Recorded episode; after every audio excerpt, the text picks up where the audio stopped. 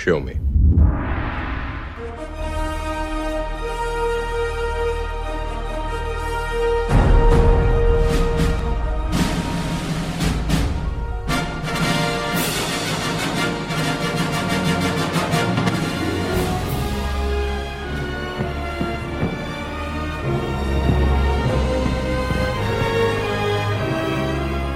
Cinemotions, der Kinopodcast mit Stefan und Jens.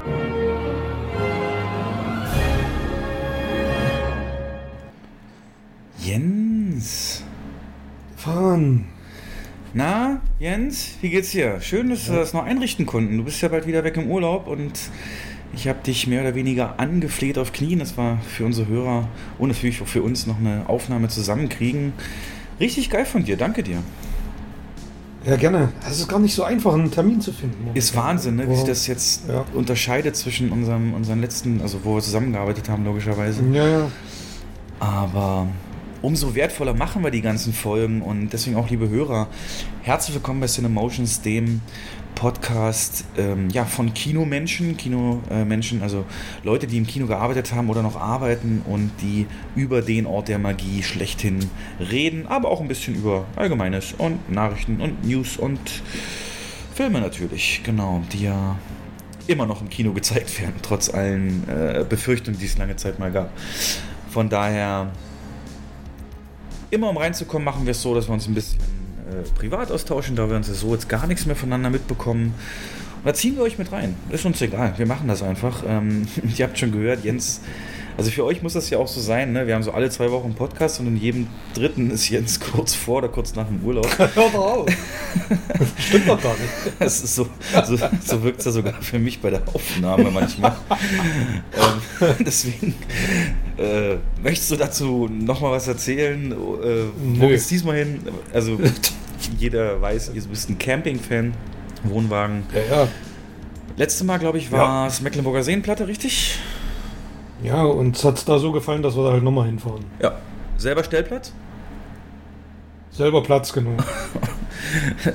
Und auch derselbe Baum, der da neben, neben dem Wohnmobil Nein, stand? nein, nein. Okay. Nee, nee, anderer, nee, nee, anderer Stück. Also andere Nummer. Alles klar. Ähm, du erwischt ja wahrscheinlich wieder Scheißwetter, ist dir bewusst? Äh, das ist wie im Sommer. Ne? Mhm. Wir fahren wieder eine Ja. Woche zu spät, Ja, es ist wirklich so. Ah, zum Kotzen. Ja. Aber egal. Wie ist denn der Campingplan B für schlechtes Wetter eigentlich? Was macht man da so dann, wenn man nicht chillig Äh, draußen sitzen kann? Essen, Fernsehen gucken, Sex. Essen, Ja, klar. Sex, Fernsehen gucken. Vielleicht auch gleichzeitig. Ja, so die. Ähm, Ja. Ist doch schön, ist doch schön. Mm, Aber zu diesem, also so weit, im weiteren Umkreis werdet ihr euch nicht bewegen. Ne? Also als letzte Mal, dass du vielleicht nochmal so Schätze entdeckst wie dieses Museum mit dem alten Kino, das wird wahrscheinlich eher nicht passieren, oder? Naja, wahrscheinlich nicht. Also machen wir wetterabhängig. Also 17, 18 Grad sind jetzt vor, vorher gesagt und auch Sonne, von daher das passt schon. Also für Mitte September ist das schon okay. Wir wollen eigentlich nur, also wir wollen primär Boot fahren. Hm, stimmt, da war was. Ja. Genau. Ach, da wünsche ich dir schon mal viel Spaß. Und ich werde so lange hier äh, die Stellung halten und versuchen, den Überblick zu bewahren über alles, was kinomäßig abgeht. Und dann danach äh, der Podcast wahrscheinlich dann Richtung. Wie lange bist du eigentlich weg? Genau. Das ist nur eine Woche. Eine Woche. Ja, gucken wir mal, wann es passt bei uns jeweils. Ähm, vielleicht erst Oktober, Anfang, Ende September. Wir werden es halt einfach sehen. Macht wahrscheinlich am meisten Sinn nach Bond, der am Mhm. 30.09. ja startet. Und ich denke mal, dann haben wir umso mehr Inhalt dann. Und dann ist der Herbstsaison Kino offiziell eingeleitet. Wird heute übrigens auch Thema, Leute. Bond-Vorverkauf ist gestartet. Wie läuft der? Kann man daraus was ablesen? Und sind wir zurück in alten Besucherzahlen oder immer noch nicht? Was ist da los? Werden wir einmal auf den Grund gehen und dazu Trailer und Branchen-News ohne Ende. Und ich würde sagen, Jens, bei mir gab es jetzt auch nicht so viel Berichtenswertes. Äh, Ich hatte jetzt meine eine Woche Urlaub und war da zweimal in der Heimat, einmal mit meiner Schwester, einmal mit meinen Eltern und zwar jeweils als Anlass bei meiner Schwester die Einschulung meiner Nichte und bei meinen Eltern der Geburtstag meines Vaters. Ausgiebige Feiern, bekannte und befreundete Gesichter wiedersehen. Das war das war so richtig oh, wie Kurzurlaub. Also das kann, das kann ich nur jedem empfehlen. Das Gute liegt manchmal so nah. Und ich habe den Vorteil, meine Partnerin kennt ja diese ganze Ecke noch nicht. Ne? Das ist ja so, also meine Schwester ist in Meißen und meine Eltern in Brandenburg. Und das ist ja für sie ganz fremd so auch. Und ich habe schon überlegt, wenn man da, da kann man richtig schöne Touren machen, die man sogar mit Filmen verbinden könnte. Äh, Görlitz zum Beispiel würde ich gerne mal mir noch angucken, weil da viele Filme gedreht mhm. wurden. Aber auch so ähm, viel TV am Start und so weiter. Aber ich glaube, dafür kann sie sich dann nicht so erwärmen, vor allem wenn ein kleines Kind dabei ist. Äh, war dann die Hüpfburg, die meine Schwester gemietet hat für die Einschulungsfeier, ähm, dann doch interessanter. naja, naja, naja. Kommt doch was so darauf drauf, oder? Ja. Du warst doch der Erste, der drauf war, wahrscheinlich, ne? Äh, ja, es schüttelt halt auch den Alkohol durch, ne? Dann ist der Arm ja. nicht so lang und das, das wollte ich dann nicht. Ähm, aber klar, habe ich auch genutzt und als dann der erste Mal äh, der, der, Ruf kam, ey, nicht so doll, es fällt um, dachte ich, na gut, bist halt keine, keine Sechs mehr. Mhm, aber war auf jeden Fall mal was Schönes, Außergewöhnliches. Ja. Was ich lustig fand, ich habe auf der Fahrt den letzten Podcast meiner Freundin vorgespielt, wo du das, äh, die Anekdote erzählt hast, dass du deine Schwester, die Erzieherin ist, gefragt hast, ob sie Paw Patrol kennt und sie dich ausgelacht hat. Ähm, sie hat genauso reagiert, also eins zu eins. Sie hat noch, bevor du irgendwas erzählt hast, wusste sie, was für eine Reaktion kam. Ja. Und hat sich wieder bestätigt, Jens. Äh, meine Mutter hat auch ein Geschenk oder so ein kleines, ja, wie man das halt so macht, ne, für den Sohn meiner Freundin mitgebracht und das waren Paw Patrol Sammelkarten. Also es ist überall bekannt und angekommen. Aber das hatten wir letzte Mal und wie gesagt, im Film konnte ich ja nichts Schlechtes abgewinnen. Absolut gelobt habe ich ihn eigentlich. Ja, nächster Urlaub, Jens, da habe ich dann auch wieder mehr zu erzählen, wird Ende Oktober. Ähm, bei mir und zwar im Vergnügungspark Efteling habe ich ab und zu hier schon mal reingeworfen, Holland. Und vielleicht verbinde ich es auch noch mit dem Amsterdam- oder Belgien-Trip und werde da Filmlocations aufsuchen. Also es geht nie ganz ohne, du merkst schon. Aber das wird dann der Zeit für den anderen Podcast. Genau. Ja, da freuen wir uns doch schon. Ja. Dann gehen wir einfach mal in die, in die News. Kleinere News. Ähm, wir machen die Podcasts immer so, Leute. Am Anfang so eben dieser Smalltalk und dann so ein bisschen das, was jetzt nicht so wirklich ein großes eigenes Themenfeld verdient hat, solche News. Äh, werden wir locker diskutieren. Alles natürlich zum Thema Kino und Hauptthemen. Wenn sich mal wieder ergibt, wir hatten lange Zeit in unserer Podcast-Geschichte immer eins ausgewählt, zum Beispiel nachhaltiges Kino, Projektionstechnik, Gastronomiepreise und sowas. Ähm, Im Moment ist die Welt so stark im Wandel, die Kinowelt, dass wir uns stark aufs Box-Office konzentrieren und dazu unsere Einschätzung abgeben und daraus eben versuchen abzuleiten, wie das in Zukunft mit der Auswertung so aussieht. Und wenn mal wieder ein Hauptthema uns einfällt, was uns beiden bockt, dann melden wir uns da und werden das auch machen. Aber jetzt ist es im Moment eben nur das. Ja. So viel zu uns. Und dann, äh, ja, würde ich sagen, wir haben letztes Mal mit dem Trailer angefangen bei den News. Wollen wir es diesmal wieder so machen? Ja, klar, gerne. Okay. Und der Trailer ist klar. Es ist, ähm, es ist Matrix. Ähm, da gab es den Matrix 4 Matrix Resurrections Trailer. After all these years, to be going back to where it all started.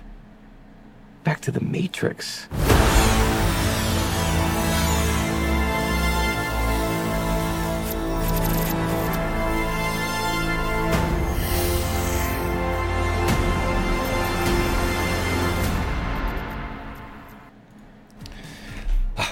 Also Don Davis damals toller Soundtrack, ne? Dass ich jetzt nicht das mal wieder das, so höre. Und das war auch clever gemacht. Ne? Also zwei, drei Tage vorher kam der Teaser zum Trailer ja erst. Den habe ich ausgelassen. Ähm, ja, ja, aber, aber clever, weil wenn, wenn sie den Trailer einfach so veröffentlicht hätten, wäre das, ein, will jetzt nicht sagen verpufft, aber durch diese Ankündigung, ähm, durch diesen Teaser vorab, haben sich Leute schon ein bisschen gehypt und ein bisschen heiß gemacht und die Anzahl der Klicks ist schon beeindruckend. Ja, und vor allem vielen war ja gar nicht bewusst, dass überhaupt Matrix 4 kommt. Ich meine, wir hatten da oft mhm. darüber berichtet, auch über die Dreharbeiten, teilweise ja in Berlin, äh, Potsdam meine ich. Und das war erstmal dieser Teaser. Was, da gibt es Neues? Und dann guckt man sich den an. Und ich finde, Jens, im Gegensatz zu so vielen anderen Trailern von Reboots und Remakes von so bekannten Filmen, die jetzt aktuell so gezeigt werden, rauskommen oder gemacht werden, die Reaktionen sind richtig positiv und zwar durchgehend. Also ich habe da so keine Stimmung wahrgenommen, die das irgendwie sagt, so äh, schnelle Geldmache, ähm, fehlt dem Herd, was ist da los so? Also fand ich, fand ich durchaus positiv. Aber erzähl doch erstmal du, wie, wie, wie ging es dir während und nach dem Trailer? Also ich habe mir den mittlerweile so drei, vier Mal angeguckt. Mhm. Und meine erste Reaktion war, dass ich, ich weiß gar nicht mehr wo, bei Facebook irgendwo gepostet habe, ähm, dass ich den Trailer tatsächlich sensationell fand. Also der, der Aufbau des Trailers, ähm, ruhiger Beginn mit, mit, mit dieser ähm, Gesprächsszene mit dem Psychologen. Na, eigentlich hast du ihn komplett schon erzählt im letzten Podcast, ne?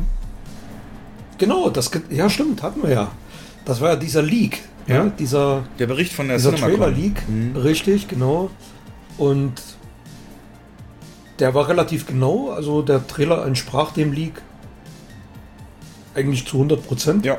Na, ist ja kein Leak, das, hat jemand so, gesehen und dann geschildert. Ja, genau, hat jemand gesehen und da hätte ja sein können, dass es irgendwie äh, trotzdem fake gewesen ist. Ja. Ne, aber, also ich, ich freue mich tierisch drauf. Die, also die Umsetzung im Trailer, die visuelle Umsetzung und die Story und der verrät einfach überhaupt gar nichts. Und ich bin mir nicht relativ sicher, sondern sehr sicher, dass uns da ein riesen Mindfuck erwartet. In welcher Hinsicht denn? Also was, was deutet für dich darauf hin? Also Mindfuck im Sinne von Nolan Mindfuck oder Twist, Shyamalan oder wie meinst du es? Na, nee, nee, das nicht, aber ähm, ja, Nolan Mindfuck vielleicht eher, weil es gibt da so ein, also es gibt da so ein paar Szenen, die wirklich riesengroße Fragezeichen so aufploppen lassen. Und zwar ähm, liegt ja Neo in so einem Pot und solche kleinen wie, wie, bei, wie bei Minority Report, diese kleinen Dinger da, krabbeln auf ihm rum. Mhm. Und wenn man sich das genau anguckt, sind seine Augen verbrannt.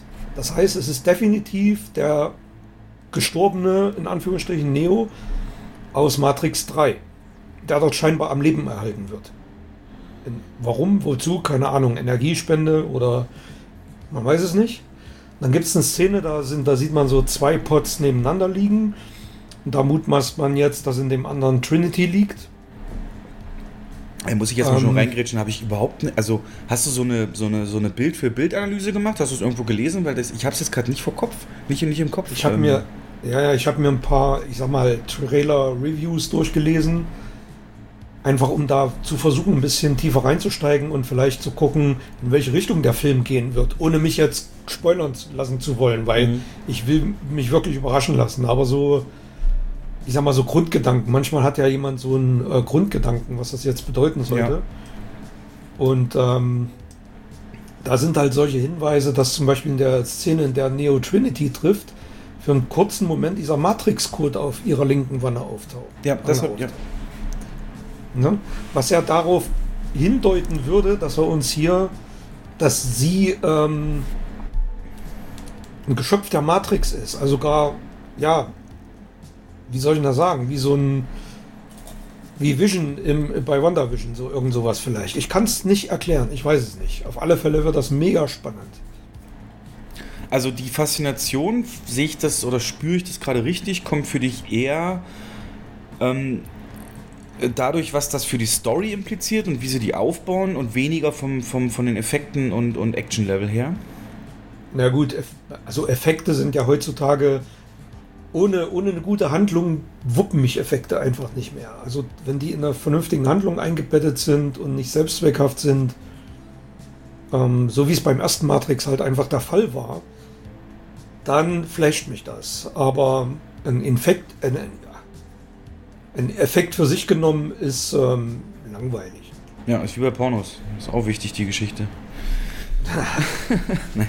ähm, die, Die, Ja, ja. Aber es geht mir ähnlich. Ich fand die Effekte tatsächlich, ähm, haben mich überhaupt nicht abgeholt. Also das sah... Also alles, was so optisch die Matrix ausgemacht hat, fehlt so ein bisschen. Und das, was man an Actionsequenzen gesehen hat, ähm, so an Wänden Hochsprünge und Zeitlupe, ist natürlich logischerweise... Würde mich jetzt aber interessieren, woran machst du das fest? Naja, zum Beispiel, es sah so klar und clean aus alles. Weißt du, das war so. Die Matrix hatte immer diesen dreckigen Look und diesen Grünstich. Fehlt komplett. So, das ist ja. Das, ja, in den ersten. Es, gibt- da gibt es verschiedene Fassungen. Du hast recht, den Grünstich. Es gibt aber auch Fassungen, da hat es einen Blaustich. Echt? Mhm. Aber die ist dann nur so ein DVD-Extra, ne? Da wurde nie im Kino gezeigt. Mhm. Ich, ja, es gibt verschiedene. Ich weiß nicht, ob die, die da eine Farbkorrektur vorgenommen haben oder so. Ich kann mich noch an meine allererste DVD. Was noch eine VHS? Nee. Aber Matrix war ja eigentlich war so- bekannt als, als erste DVD, ja. Ja, die war so extrem grün, wirklich. Extrem grün in den Matrix-Szenen.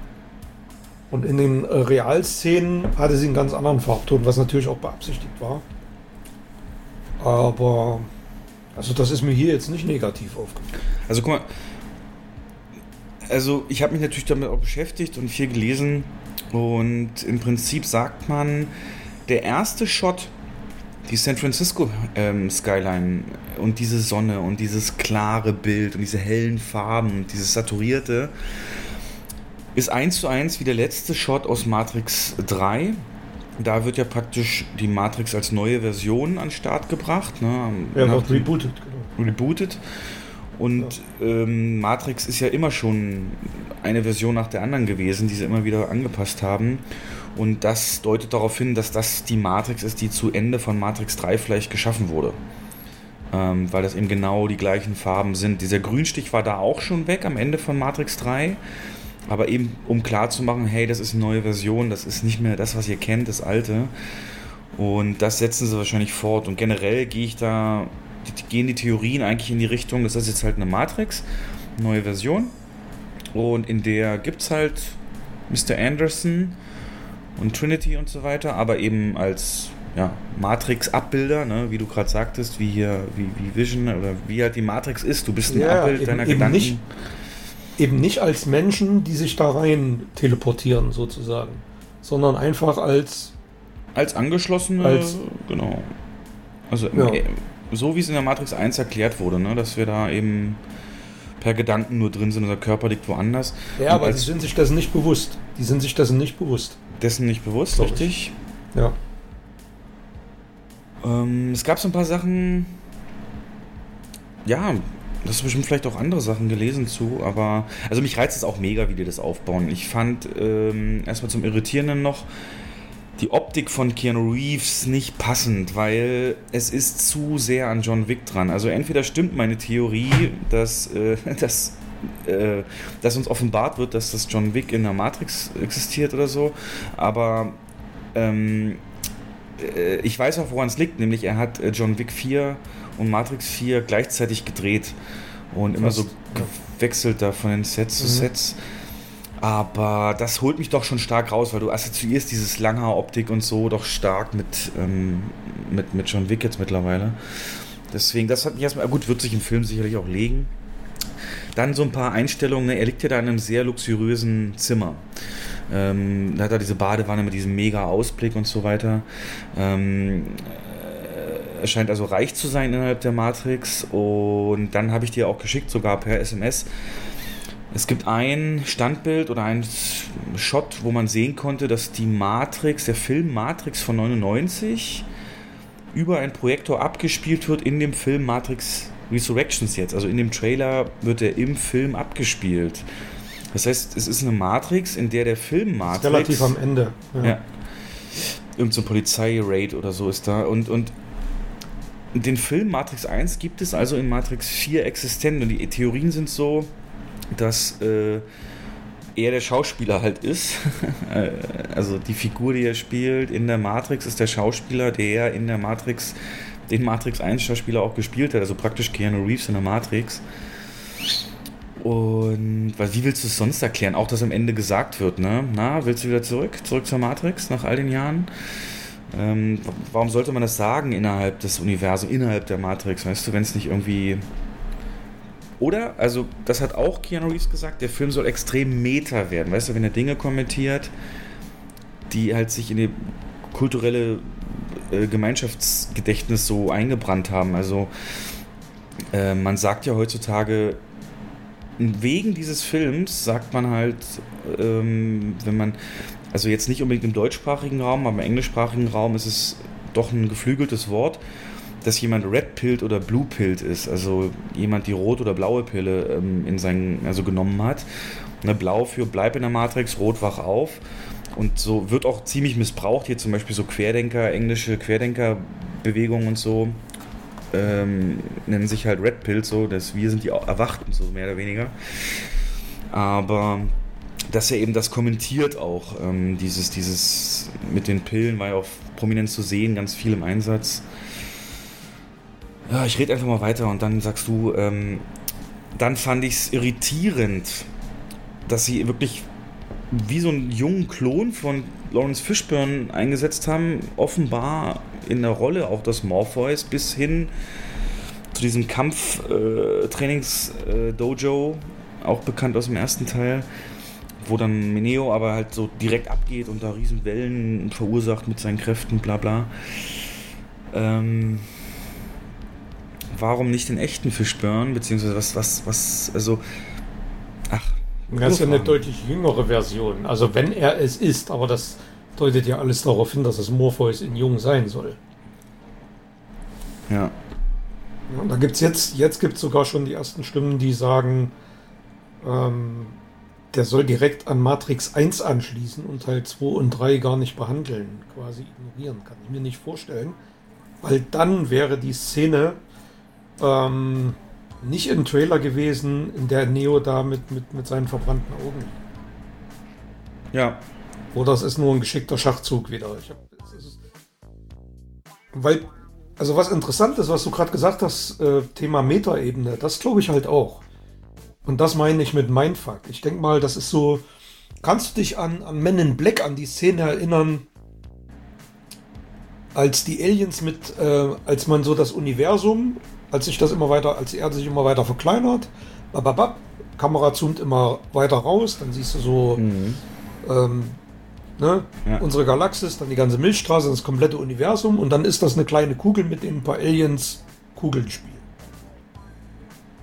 Murmeln spielen. Murmel, genau, Murmeln, ja. ja, ja. Genau. Und äh, vielleicht ist das ja, vielleicht geht das ja in die ähnliche Richtung, dass,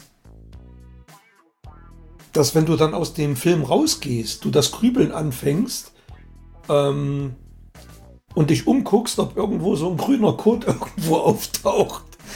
Oh. Oh. Weißt du? Ja, ja. Du hast ja. doch schon mal, du hast doch schon mal, du hast doch schon mal, ähm, wir hatten doch schon mal die Theorie. Was wäre, wenn dir angeboten werden würde, in der Matrix zu leben, reich zu sein, glücklich zu sein, zu haben. Ob du das dann vorziehen würdest in der realen Welt. Mhm, so wie Du hast dich für die Matrix.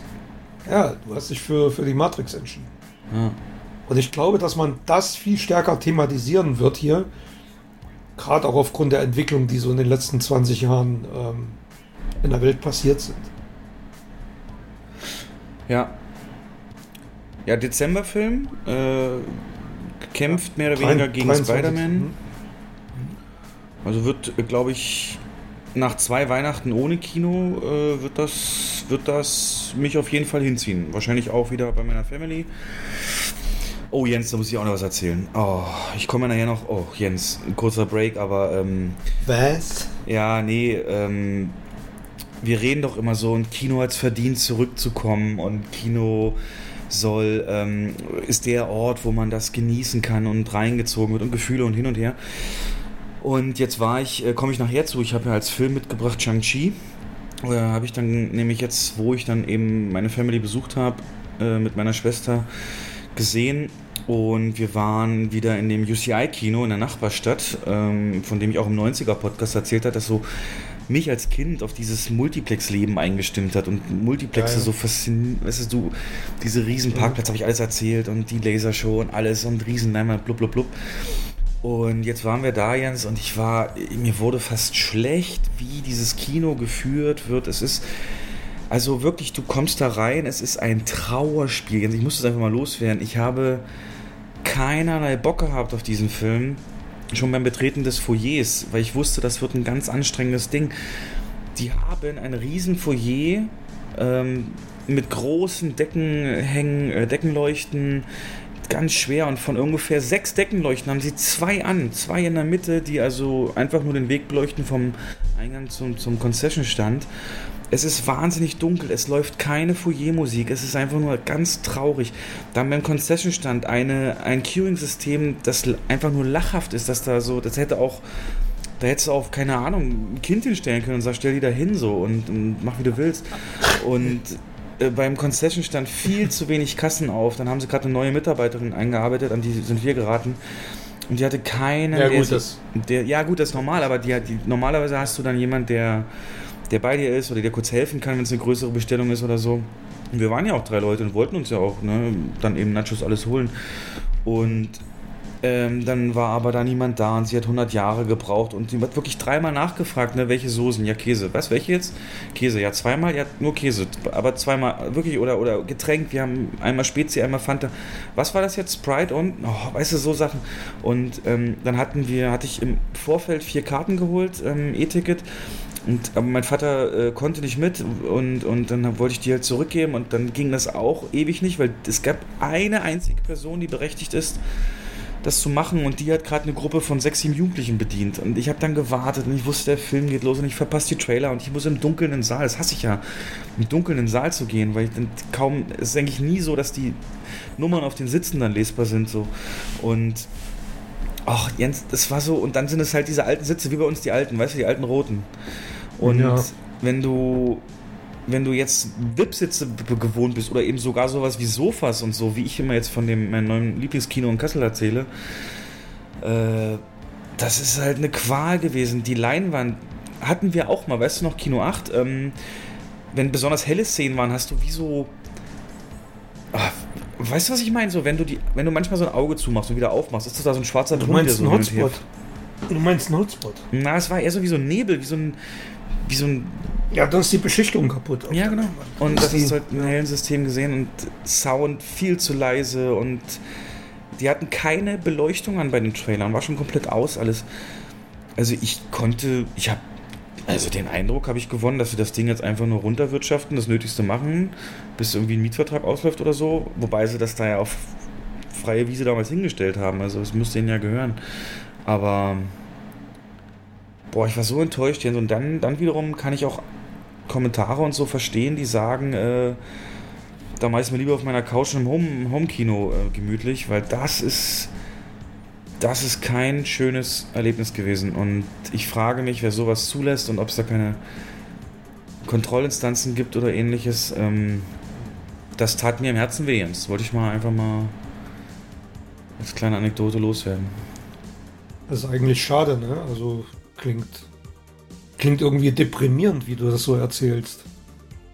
Ist es Klingt, auch. als ob man den Laden aufgegeben hat. Aber Ja, so ein Gefühl konnte ich mir nicht erwehren, so, ja. Das ist noch so. Ja, die, die Frage ist halt, ähm, wie ist die Konkurrenzsituation drumherum? Aber Gibt's selbst keine. wenn. Ist wie bei uns. Ja, siehst du? Ja, aber das, aber das sollte eigentlich kein Grund sein, äh, so ein Kino runterzuwirtschaften. Das sollte gerade das Gegenteil sollte der Fall sein. Ja. Also, Wenn ich mir vorstelle, da müsste ich irgendwie Bond oder Dune oder sowas gucken. Die haben ihr ganze, also das ist auch vor allen Dingen für mich persönlich schade, weil es mein Jugendkino ist, weißt du, was mich so Mhm. immer den Mund offen stehen lassen hat, als ich da war. Und dann siehst du es so vergehen. das heißt also, da ist in den letzten 20 Jahren nichts passiert da drin. 20 Jahre Oder weiß ich nicht ich war viel? jetzt seit Corona halt erst wieder mal drin, so ein paar Mal, sonst war ich da eigentlich nicht, aber. Also ob das jetzt nur an Corona liegt, weiß ich nicht und die wirklich so eine minimal, ich meine, das deutet ja alles auf so Sachen wie Stromsparen hin und so, weißt du, wenn du nicht mal hell machst das im Kino oder aber das ist ja auch Quatsch, das macht in der Summe nicht so viel aus und dann sind die Preise aber trotzdem weit überdurchschnittlich. Also was hatten wir jetzt bezahlt für Das ist Shang-Chi? halt- 15 Euro? Naja, das ist halt äh, ein Teufelskreis. Ne? Also, Ja, aber da braucht es Aufs nur einen, der Bock hat der sagt, ja, ey, aber es aufs. Biegen, und Brechen sparen ist halt vielleicht kurzfristig sinnvoll, aber langfristig kann dir das halt auch das Genick brechen. Ne? Weil das passiert genau das, was du gerade geschildert hast. Die Leute haben keine Böcke mehr dahin zu gehen.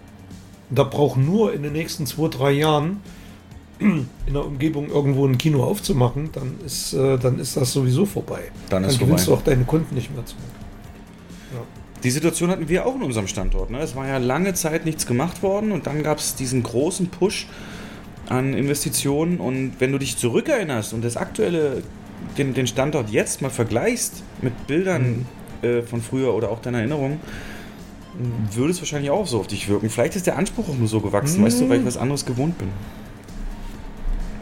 Jein, also ganz so stimmt das nicht. Also, nee, ja. Es ist, hinter den Kulissen ist immer investiert worden. Ja? In Projektionstechnik, in neue Soundanlagen, ähm, halt nicht sichtbar für den Gast. Ins, ins Foyer ist äh, dann tatsächlich relativ spät erst investiert. Ja, und wir hatten ja aber auch immer. es ist immer. Ja. Es ist aber immer, man hat immer ähm, Stellschrauben gedreht.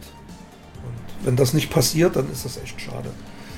Na, wir haben jetzt auch noch Mühe gegeben beim, beim, beim Scheduling wenigsten und, und ähm, ab 2015 hattet ihr einen Theaterleiter, der da mit den gegebenen Mitteln alles rausgeholt hat eigentlich und versucht hat, das so, so herzhaft zu machen. Nee, aber wenn ich das sehe, auch Scheduling, die zeigen zwei Vorstellungen am Tag, ne? Auch an einem Freitag. Also das ist, äh, also die haben die 17 Uhr Schiene und die 20 Uhr Schiene.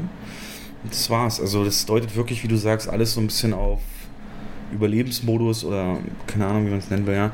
Auf jeden Fall, ja. Ja, man will sich da auch nicht anmaßen irgendwie. Nee, kennst die Hintergründe nicht. Aber es ist halt, es ist für die, ja genau, man kennt die Hintergründe nicht und aber es ist halt als Gast, ähm, ne, es ist, ist immer eine Frage, mit welcher Erwartungshaltung du da hingehst. Und wenn du dann enttäuscht wird, das ist einfach schade.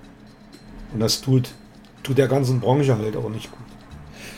Aber Wenn- naja, gut. Wenn du keinen Vergleich hast und denkst, das ist heutzutage Kino, dann kann ich alle verstehen, die in den Foren, die wir lesen, sowas schreiben, weißt du? Ähm, und wir haben jetzt den Luxus, dass du jetzt in dem Standort sowas mitbekommst, was alles getan wird, oder ich jetzt hier in meiner Stadt dieses äh, technische Spitzenkino da habe.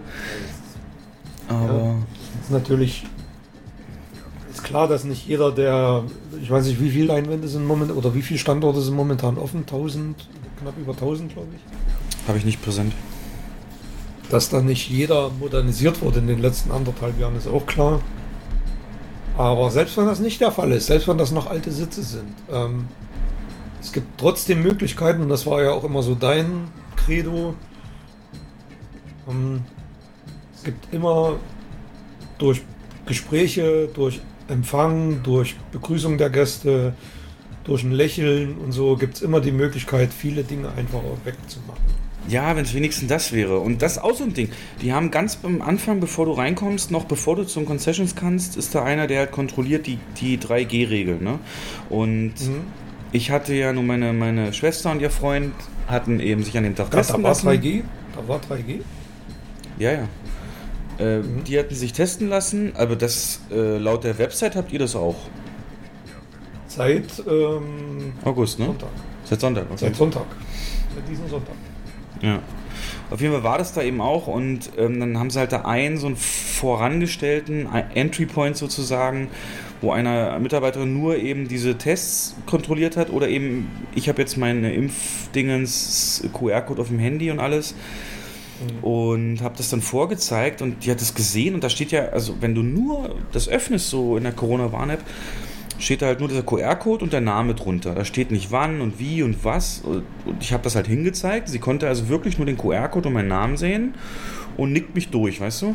Und ich hätte jetzt zumindest erwartet, dass, dass da der Ausweis abgeglichen wird, der Name. Das hätte ja sonst was sein können. Ja, oder ein Screenshot von jemand anders.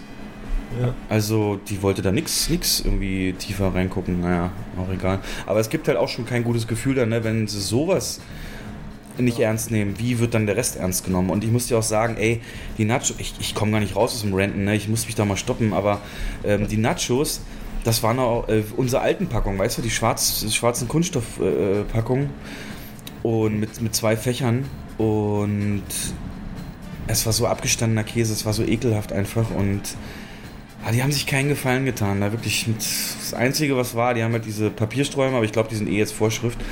Aber. Und naja. mit den Nacho-Boxen, da wäre ich jetzt, also da wäre ich jetzt vorsichtig, weil ähm, es gab wirklich jetzt in den letzten Wochen massive Lieferprobleme aufgrund der, der Hochwasserkatastrophe und äh, diversen Rohstoffengpässen, dass die Nacho-Boxen nicht ausliefern konnten. Oh, was hab. Oh, was. Also Oh. es, ja, ja, es betraf also wirklich bundesweit alle Kinos. Also wenn ihr Hörer irgendwo in einem Kino wart und habt diese wart gewohnt, diese Boxen zu bekommen und habt dann auf immer irgendwas anderes in der Hand gehabt, dann ist das nicht mit Sicherheit nicht deswegen gewesen, weil man Geld sparen wollte, sondern weil das einfach nicht lieferbar war. Ja. Ein sehr gutes Beispiel, Jens, für dieses, man kennt die Hintergründe nicht, ne? Also, Naja, man muss es einfach kommunizieren. Also wir haben es wirklich kommuniziert. Jedem Gast, der, äh, der Nachos gekauft hat, den haben wir das so kommuniziert. Jeder einzelne Gast. also habt ihr dann auch wieder kurzzeitig diese, diese Kunststoffdinger genutzt, oder was? Ganz kurz nur zwischendrin Mhm, und dann okay. haben wir halt auch alternative, ähm, diese, diese Pappverpackungen auch alternative bekommen. Mit ne, anderen, anderen Dip-Aufteilungen. Ah, okay. Einmal mit vier Dips, einmal mit nur einem Dip. Und dann haben wir das so gestückelt, dass es hingekommen ist. Aber man hat die Gäste halt informiert. Also da, und das ist halt das Wichtige an der ganzen Sache. Okay, cool. Ähm, ja, solche Infos, das ist, dafür liebe ich jetzt, dass er sowas mit reinbringt, weil wie gesagt, so weit denkt man als Gast dann oft nicht. Und dass ihr euch die Zeit da nehmt, ist auf jeden Fall sinnvoll. Weitere News, wo wir gerade beim Thema waren, eine Ära geht zu Ende. Ne? Mein, mein Traum Multiplex ist nicht mehr das, was ich in Erinnerung hatte. Eine weitere Ära ist zu Ende gegangen. Und zwar die von der Zusammenarbeit zwischen Christopher Nolan und Warner Brothers. Es ist jetzt endgültig offiziell. Also A, Chris Nolans neues Projekt ist vorgestellt worden und B, ähm, welches Studio das entsprechend äh, finanzieren wird, beziehungsweise das äh, ver verleihen wird. Und Chris Nolan seit Ewigkeiten Warner Brothers, ähm, Warner Brothers Regisseur, hat jetzt gewechselt zu Universal Studios. Und, Und das ist, das ist safe, weil ich habe, also bis gestern habe ich noch gelesen, ähm, es steht in der Schwebe irgendwie, dass Chris Nolan und Warner getrennte Wege gehen. genau, gestern kam, was genau, gestern kamen die ersten Berichte, dass äh, also A ein neues Projekt hat und dafür Ja. eben Finanzierung sucht. Und zwar bei allen Studios in Hollywood. Und der hat anscheinend auch mit allen geredet. Und äh, jetzt, heute kam die News, dass es Universal wird. Ja. Okay.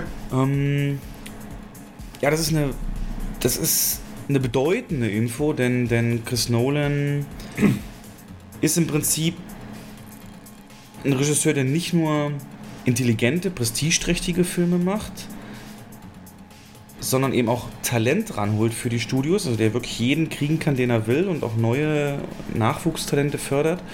Was für jedes Studio wichtig ist, da Beziehungen von so früh wie möglich aufzubauen zu solchen Leuten. Und eine Warner Brothers, das Studio, das auch Nolan hat, wird vielleicht jemand sagen, der sich entscheiden muss. Ja, komm, die haben Nolan, dann gehe ich dahin, ne, bevor ich zu denen gehe, die haben nur, keine Ahnung, äh, äh, Uwe Boll oder so. auf, jeden, auf jeden Fall ist die Entscheidung aber nicht völlig unerwartet. Die hat sich angedeutet. Wann war das jetzt? Ich glaube, Nolan hat sich sehr vokal damals zum Wonder Woman Release auf HBO Max geäußert. War das der Film, der Stein des Anstoßes war, oder war das schon vorher? Weil Tenet lief ja noch normal exklusiv im Kino, also ihn selber hat es ja nicht betroffen. Aber ich glaube, es war zu Wonder Woman, wo man relativ über Nacht entschieden hat, den im Streaming zu zeigen gleichzeitig. Ja, also ja, kann schon sein, aber das war ja ein komplettes Paket an Filmen, die dann äh, parallel ausgewertet wurden. Godzilla vs. Kong war da eins, Monster Hunter, das war ja, glaube ich, auch Warner. Ähm, und da hat er sich geäußert. Genau, und er ist natürlich neben Villeneuve und solchen großen Regisseuren einer der Verfechter des Kinos und des Kinoerlebnisses.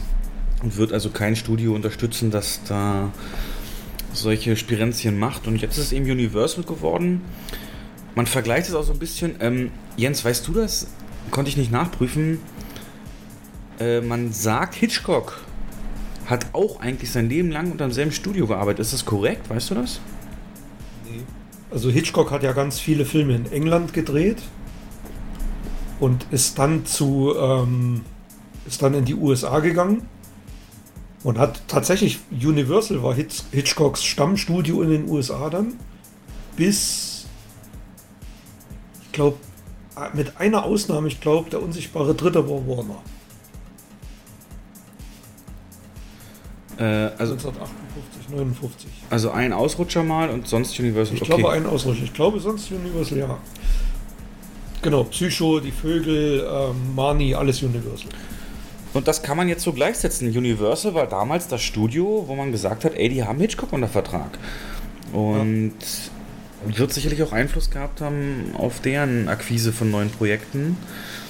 Und jetzt ist Nolan da entsprechend weg ähm, und wird seinen neuen Film bei Universal machen. Gucken wir mal, er wird ja sowieso wahrscheinlich viel Freiheit oder nahezu alle Freiheit bekommen, äh, da er eben schon so ein großer Name ist. Aber glaubst du, glaubst du, dass Nolan Warner aufgewertet hat in den letzten Jahren? Also. Mit seinen, mit seinen Filmen? Ich glaube schon. Einfach, da kam wieder das Naive so, vom, vom wirklich Vor-Kinozeit bei mir wenn die Logos eingeblendet werden, bevor ein Film losgeht, war es speziell früher Kind, Jugendlich, hat sich da so ein Bild etabliert bei mir, bei bestimmten Logos, wo ich wusste, jetzt kommt Qualität ähm, oder jetzt genau kommt Genau daran habe ich nämlich jetzt gedacht, ja. ja. Und Warner Brothers natürlich in erster Linie und auch seine Filmfirma Syncopy, äh, ähm, die er mit seiner Frau betreibt, äh, mit den Batman-Filmen natürlich. Ne? Also mhm. das Logo da zu sehen, wusste ich, okay, jetzt kommt Batman, geil. Ich weiß, du wirst jetzt sagen, ey Stefan, du hast doch irgendwann Nolan, Nolan schon mal abgeschrieben nach Inception und, und Dunkirk. Die fand ich halt wirklich nicht toll. Man, aber das ist natürlich auch immer subjektiv. Fakt ist, beide Filme. Aber Inception fand ich nicht toll. Entschuldigung, Entschuldigung, Interstellar. Interstellar. Interstellar. Ähm, beide Filme haben aber ihr Budget mehr als eingespielt. Ne? Das darf man nicht vergessen. Ja die haben trotzdem Warner ja auch Geld gebracht. Ist ja nicht so, dass er nur so Azi-Fazi-Kram macht und die den halten für. Und selbst im Rückblick muss man sagen, Tenet hat geile Zahlen geschrieben dafür, dass es wirklich der Anfang der Pandemie war. Und ja, entsprechend glaube ich schon, dass es aufgewertet hat. Ich weiß jetzt nicht, wie es in Hollywood war so, aber es ist jetzt Geschichte und sein neuer Film, ganz kurz dazu noch, wird auch wieder ein Stück Zeitgeschichte abbilden, ähnlich wie Dunkirk tatsächlich, auch aus dem Zweiten Weltkrieg, wo es ja um eben Dünkirchen ging und die äh, Evakuierung dort der Soldaten, eingekesselt von den Deutschen, geht es diesmal um die Entwicklung der Atombombe und wird eben den Oppenheimer, äh, den Chefphysiker dieses Manhattan-Projekts in Los Alamos, in dem die ähm, Atombombe entwickelt wurde, entsprechend verfolgen und seine Nachforschung und Entwicklung dieser Bombe äh, ja, porträtieren. Ja, das habe ich auch gelesen. Ne? Mm. Klingt nicht so euphorisch, ne? Mm, es kommt darauf an, welchen, welchen Fokus er sich dann nimmt. Nimmt er wirklich das reine so, ähm, also es gibt ja auch mal so, es gab ja mal so einen Film hier mit Christopher, nee, nicht mit, äh, mit, mit Benedict Cumberbatch über, war es Cumberbatch? Über Enigma und wie sie versucht haben, die, die deutschen Codes dazu entschlüsseln im Zweiten Weltkrieg. Ja. Ähm, mhm. Mit Alan Turing hier und so weiter, die ersten Computer also wenn es so wird, noch einfache Nacherzählung. Das war ja eher so ein, das war ja eher so ein Zweiter Weltkrieg-Bond-Film. Ja, aber genau das könnte das ja auch werden. Ich meine, auch da gab es ja mhm. Spionage und ich weiß nicht, wie sehr der Spionageaspekt hier reinspielt. Ne? Das müsste man halt gucken. Oder ob es einfach nur um die Hürden geht in Form von das Wissen erstmal kriegen und, und, und weißt du, was ich meine? Und, und, und ähm, gibt's, das zum Laufen zu kriegen. Da gibt es richtig, da gibt es richtig gute Filme, die Spionage im Zweiten Weltkrieg zum Thema haben. Ne? Ich erinnere mich da an Die Nadel mit Donald Sutherland. Oh, Grandioser Film, habe ich 1980, hab ich's 81 Buch rum. gelesen, okay. Sensationeller Film. Und ja gut, es wird schon, ich denke mal, bei Nolan wird schon äh, stark actionlastig sein, das Ganze. Es wird mit Sicherheit kein Dialogfilm. Aber. Aber wo willst naja, du da. Action unterbringen? Bei den Tests dann oder wo? Wenn's, also, wenn das eine Spionagestory wird und ähm, da schon ein bisschen, keine Ahnung. Die Frage ist, ich habe ich hab ja dann direkt ähm, auf Instagram, auf unserem, habe ich so ein Bild, so ein Meme gepostet, äh, wo es eben auch darum ging, also so, waren so drei Figuren aus Tenet und die stellten so symbolisch Filmstudio Nolan dar und einer fragt ja halt, ja, aber okay, Film über die Entwicklung der Atombombe, aber es gibt keine Zeit, irgendwie Twists und Zeitumkehr oder sonst was, oder? Und dann sieht man halt nur Lachen, aber Glaubst du, er wird, sich, er wird das irgendwie mit seinem Fable für Zeit, Zeitveränderung, Zeitverlangsamung, sonst was verbinden? Oder sagst du, das wird ein straighter Film, der das gar nicht so mit aufgreift? Wenn du das jetzt so sagst, ne? Wenn du das jetzt so sagst. Also bis auf Dunkirk hatten alle sichtbar ja Zeit äh, als Thema, ne? Incept, Interstellar mit dem Zeit vergeht schneller dort als dort und Ja, ja. äh, Inception halt mit dem Traum geht's langsamer und Tenet geht Jetzt rückwärts. stell dir mal, jetzt stell dir mal vor, dass die, dass die Atombombe, dass das so eine, dass das quasi so ein, so ein Tenet-Ding wird. Dass die aus der Zukunft da, die, die Technologie aus der Zukunft haben, um die entwickeln zu können. Ah, oh, oh. Das fällt mir jetzt, Oh. Das ist jetzt- heiß. weißt du? Ja, weil, weil du jetzt gerade äh, das so ein bisschen ins Spiel gebracht hast, fällt mir jetzt gerade wirklich spontan ein. Ja, muss man gucken, ob er das mehr als. als Wenn er so die beiden Filme verknüpfen, verknüpfen würde. Aber dann wäre es ja, ich sag mal, dann würde er seinem, seinem Anspruch, dass es historisch korrekt wäre, ah, wie, wie Dunkirk, dem würde er dann wahrscheinlich nicht, nicht gerecht werden können. Das ist eher ein Science Fiction. Aber egal, interessiert mich. Also ich finde diese ganze Geschichte rund um die Entwicklung und so weiter sehr inter interessant. Und Ja. ähm, Nolan wird das. Er hat ja eh ein Faible für Spionage. Also es, ich kann mir jetzt nicht vorstellen, dass es komplett ohne Spionage oder komplett ohne irgendeinen Aspekt abgeht, der irgendwie so Nolan-typisch ist. Gefilmt wird im ersten Quartal 2022, also ist er tief in Vorbereitung schon drin. Und äh, das einzige Gerücht zum Casting, was es gibt, ist, dass äh, Killian Murphy, der ja auch schon in vielen äh, Nolan-Filmen mitgespielt hat, zum Beispiel war er der Scarecrow in den Batman-Filmen oder die meisten kennen ihn- Inception hat er ja auch mitgespielt. Inception auch und die meisten kennen ihn sicherlich aus dieser englischen Serie hier mit den Gangs, Gangs, ach, keine Ahnung. Ähm, genau, aber das ist natürlich nicht bestätigt und nichts, von daher freue ich mich erstmal, dass es überhaupt einen neuen Nolan gibt. Mit Universal Logo im Vorspann. Wenn es einen Vorspann gibt. Bei Und ich- Nolan gibt's ja selten. Ja, oder wenn, dann so stylisch wie bei Batman, so in den Farben und alles, ja. Na gut. Willst du mal eine News bringen oder soll ich weitermachen? Ähm, ja, ich frage mich noch gerade, wie wir den Bogen dahin spannen können. Du meinst jetzt Disney? Hm?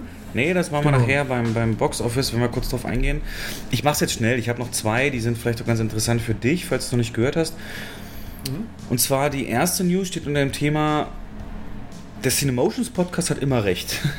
Denn äh, wir haben ja schon oft, oder zumindest mein Standpunkt ist ja, und ich glaube auch deiner, dass es statt einem Krieg zwischen Streamern und Kinos eine Kooperation viel sinnvoller wäre. Und es gibt jetzt ein schönes kleines Beispiel, wo das mal wieder probiert wird tatsächlich. Genauso, du hast ja immer so gesagt, Serienfinals und sowas wären ideal dafür. Ähm, und jetzt ist es der Fall, dass es eine deutsche Serie, naja, Serie, ein Comedy-Format, ein deutsches, im Kino geben wird, sieben Tage vor dem Streaming-Start. Und ich rede hier von, ich weiß gar nicht, ob du es geguckt hast oder davon gehört hast. So eine Comedy-Sendung Das schon namens mehrfach geguckt. LOL, meine ich. Ähm, Das hat mich weggehauen. Das war, ich habe Tränen gelacht. Erklär mal kurz unseren Zuschauern das Konzept, für die, die es gar nicht kennen. Das sind äh, eine Reihe von Promis, die sechs Stunden oder maximal sechs Stunden in einen Big Brother-mäßigen, wohnzimmerartig eingerichteten Raum eingesperrt sind. Und ähm, völlig frei in dem Sinn, was sie da drin machen. Nur sie dürfen halt nicht lachen. Also wer lacht, fliegt raus. Jeder hat zwei Leben. Wird er das zweite Mal erwischt, wenn er lacht, ähm, dann muss er den Raum verlassen darf sich das Ganze von draußen weiter angucken. Und wer zuletzt übrig bleibt, bekommt halt, ich glaube, 50.000 Euro für einen guten Zweck. Und, äh, und wie versuchen die, die anderen zum Lachen zu bringen? Gibt es dann einfach nur so, furzt da mal einfach einer oder wie ist das? ja, auch ja. Also es ist wirklich teilweise mega witzig gewesen, aber halt Mirko Nonchef drin und Max Giermann, also richtige Comedy-Größen. Und der Giermann hat eine Zaubershow da drin abgelassen. Da hat er sich vorher mit dem mit einem Trimmer die Haare abrasiert, wie so ein Mönch, so eine Tonsur rasiert. Und äh, so eine wirklich sinnlos dämliche Zaubershow da losgelassen. Und einige hatten sicht, sichtbar Probleme, nicht zu lachen. Oder Kurt Krömer war drin, Anke Engelke, Caroline Kebekus. Die hat, äh, und das war wirklich mega lustig, die hat Synonyme für die weibliche Masturbation vorgelesen. Und das war echt grenzwertig, ja, wirklich. Okay. Das war echt grenzwertig. Scheiße, das würde mich so, auch sofort kriegen, glaube ich. Ja. ja, ja. Die Burg, die Burg Rapunzel war da dabei. Ich habe wirklich, ich habe teilweise Probleme gehabt zu atmen auf der Couch, so musste ich lachen. okay. Ja, oder, oder, den Papst ärgern und solche Sachen waren da dabei. Ich weiß nur, ich ja. bin für sowas empfänglich, also ich bin da auch das war mega lustig. Weißt du noch jetzt, wo wir einmal essen waren äh, mit dem Team und dann haben wir uns so deutsche Pornotitel äh, vorgelesen? Das ja, hat ja. so genau das, das Prinzip. Ähm, auf jeden Fall war es ein Riesenerfolg und du bestätigst das ja, ja, im Endeffekt sehr zugänglich und die Nachfrage nach einer zweiten Staffel war riesig. Ähm, und das hat jetzt, also das läuft bei Amazon. Und das ist moderiert von Bully übrigens. Bully wie, wie, wie, wie, findet denn da eine Moderation statt? Der sitzt halt draußen und ähm, kommentiert so ein bisschen zwischendrin und geht dann natürlich rein, wenn, wenn jemand wenn jemand lacht, geht er rein, dann wird gebassert, dann gucken sie sich das an und also er ist so der Host im Prinzip, der hinter den Kulissen agiert. Aber der gibt jetzt keine Anweisungen zur Schillerstraße mäßig? Ja, null. Nein, okay. das ist völlig, völlig äh, Freestyle. Also sie können da drin machen, was sie wollen. Ja. Also ein ideales Format, um äh, in einem gefüllten Saal sich mitreißen zu lachen, auch durch das Lachen der anderen. Ne? So ja, dieses typische ja. Gemeinschaftsformat fürs Kino, was ja auch dann eben so Erfolge wie Shooters Manitou und so erst möglich gemacht haben. Ähm und die zweite Staffel wird am 1.10. bei Amazon starten und am 23.09. wird man dieses auch im Kino sehen können. Ich habe jetzt nur kurz recherchieren können, aber ich weiß, dass alle UCI-Kinos es zeigen werden und bei uns die Cineplex-Kinos, also vermute ich mal die Cineplex-Kette auch. Zeigt ihr das auch? Ja, auch, also wahrscheinlich dann doch größer. Es wird begleitet von einem Red Carpet Event, also roter Teppich, äh, wo die ganzen Stars dann da sind, das so live übertragen wird dann auch in die Kinos. Mit Interviews wahrscheinlich und mehr. Bevor dann die eigentlichen ersten zwei Folgen äh, der zweiten Staffel werden das sein, gezeigt werden. Und ich finde das halt, das ist genau das, was wir immer predigen. Ne? Das ist ähm, immer schon. Ja. ja. Ideales Format fürs Kino, unverbindlich und Gemeinschaftserlebnis. Also es äh, fast, also ich habe mal geguckt, das ist jetzt in zehn Tagen oder neun Tagen von heute aus gesehen äh, der Aufnahmetag und beim Cineplex haben wir in der Region zwei Stück, eins direkt in Kassel und eins in einem Vorort. Und bei dem in Kassel sind in einem der größten Säle, die sie dafür freigemacht haben, äh, erst 13 Tickets verkauft und in dem Vorortkino, was ein Neubau ist von vor, glaube ich, vier, fünf Jahren, wo wir mal waren, weißt du noch, wo wir äh, 4DX getestet haben? Ja, ja, genau. Genau, dieses Kino. Äh, da ist ein Drittel der, des Saals, in dem sie es reingelegt haben, bis jetzt verkauft, also ein bisschen besser. Und äh, ich weiß gar nicht, was ist denn das für ein Wochentag? Darf ich mal kurz gucken? Ich habe jetzt unsere Zahlen wirklich nicht, nicht im Kopf. Nee, ist ja kein Problem. 23 ist ein Donnerstag, also ist jetzt nicht, nicht, Mhm. nicht jetzt so der Tag, so um sich Leute ranzuholen, die dann mit einem ins Kino gehen. Aber se selbst wenn das jetzt nicht so ein mega Erfolg wird, ich glaube trotzdem, dass das, ähm, dass das strategisch ein Zukunftsmodell ist. Und wenn sich das rumspricht, dass zum Beispiel man da so eine Partnerschaft entwickelt, dass The Witcher die ersten beiden Folgen im Kino läuft oder, oder keine Ahnung, egal, nur gesponnen, dann wird das langfristig ein Erfolgsmodell werden. Ja, hätte auch jetzt Also also wenn man das- Geldes geklappt, ja. Ja, also wenn äh, exklusiv ein, zwei Wochen bevor das released wird und es haben beide was davon, es haben die Kinos was davon, es hat der Streamer was davon, die machen die, also für die ist es natürlich eine mega Werbeplattform. Das wollte ich gerade sagen. Es wird ja überall Und- darüber berichtet. ja, ja, Und total. Also, ja. ja. also die, die, die Kinos ähm, wollen die Tickets verkaufen, bewerben das auf ihrer Homepage und weisen damit natürlich auch nochmal auf den Streaming-Start auch hin. Also es ist wirklich eine Win-Win-Situation für beide. Und nur so kann das auch funktionieren. Ich hätte gar nicht gewusst, dass es davon eine zweite Staffel gibt, wenn nicht äh, das gewesen wäre. Ne? Und Ja. diese Bewerbung jetzt von allem. Von daher. Schon sehr gut. Ähm, hast du da schon Insider-Infos irgendwie? Was als nächstes gibt es in der Form irgendwelche Nee, Events, die demnächst angelegt werden? Okay. Nee, also ich würde es jetzt direkt rausposaunen, aber ich weiß es wirklich nicht. Nee, du sagst dann einfach, äh, dass du dass nicht deine Info ist, das hast du von deinem Informanten namens Jensos Gervinos. Ja, genau. äh, irgendwie sowas. Ja, Nee, cool, cool. Also, ähm, ich hätte da auch sehr Bock drauf. Ich habe aber die erste Staffel nicht gesehen. Gut, das ist natürlich unwichtig, aber ich Nee, habe halt nicht immer unwichtig. noch. Ist Muss nicht man gucken. unwichtig. Wie? naja, ich sag mal, es ist jetzt nicht Kontinuität Ja, genau. die Kontinuität, aber es ist schon, um sich so ein bisschen einzugrooven, sollte man das machen. Ah, okay. Also gerade die ersten drei, vier Folgen, die sind wirklich sensationell. Na, ich habe ja vor, ähm, Amazon nervt mich ja immer bei jeder Bestellung hier 30 Tage Prime kostenlos seit Ja. 15 Jahren. Und ich sag immer, nee, nee, nee. Und äh, wenn The Boys Staffel 3 rauskommt, werde ich mir das wahrscheinlich mal geben für die 30 Tage. Und dann äh, das mir auch mal nachholen. Ja.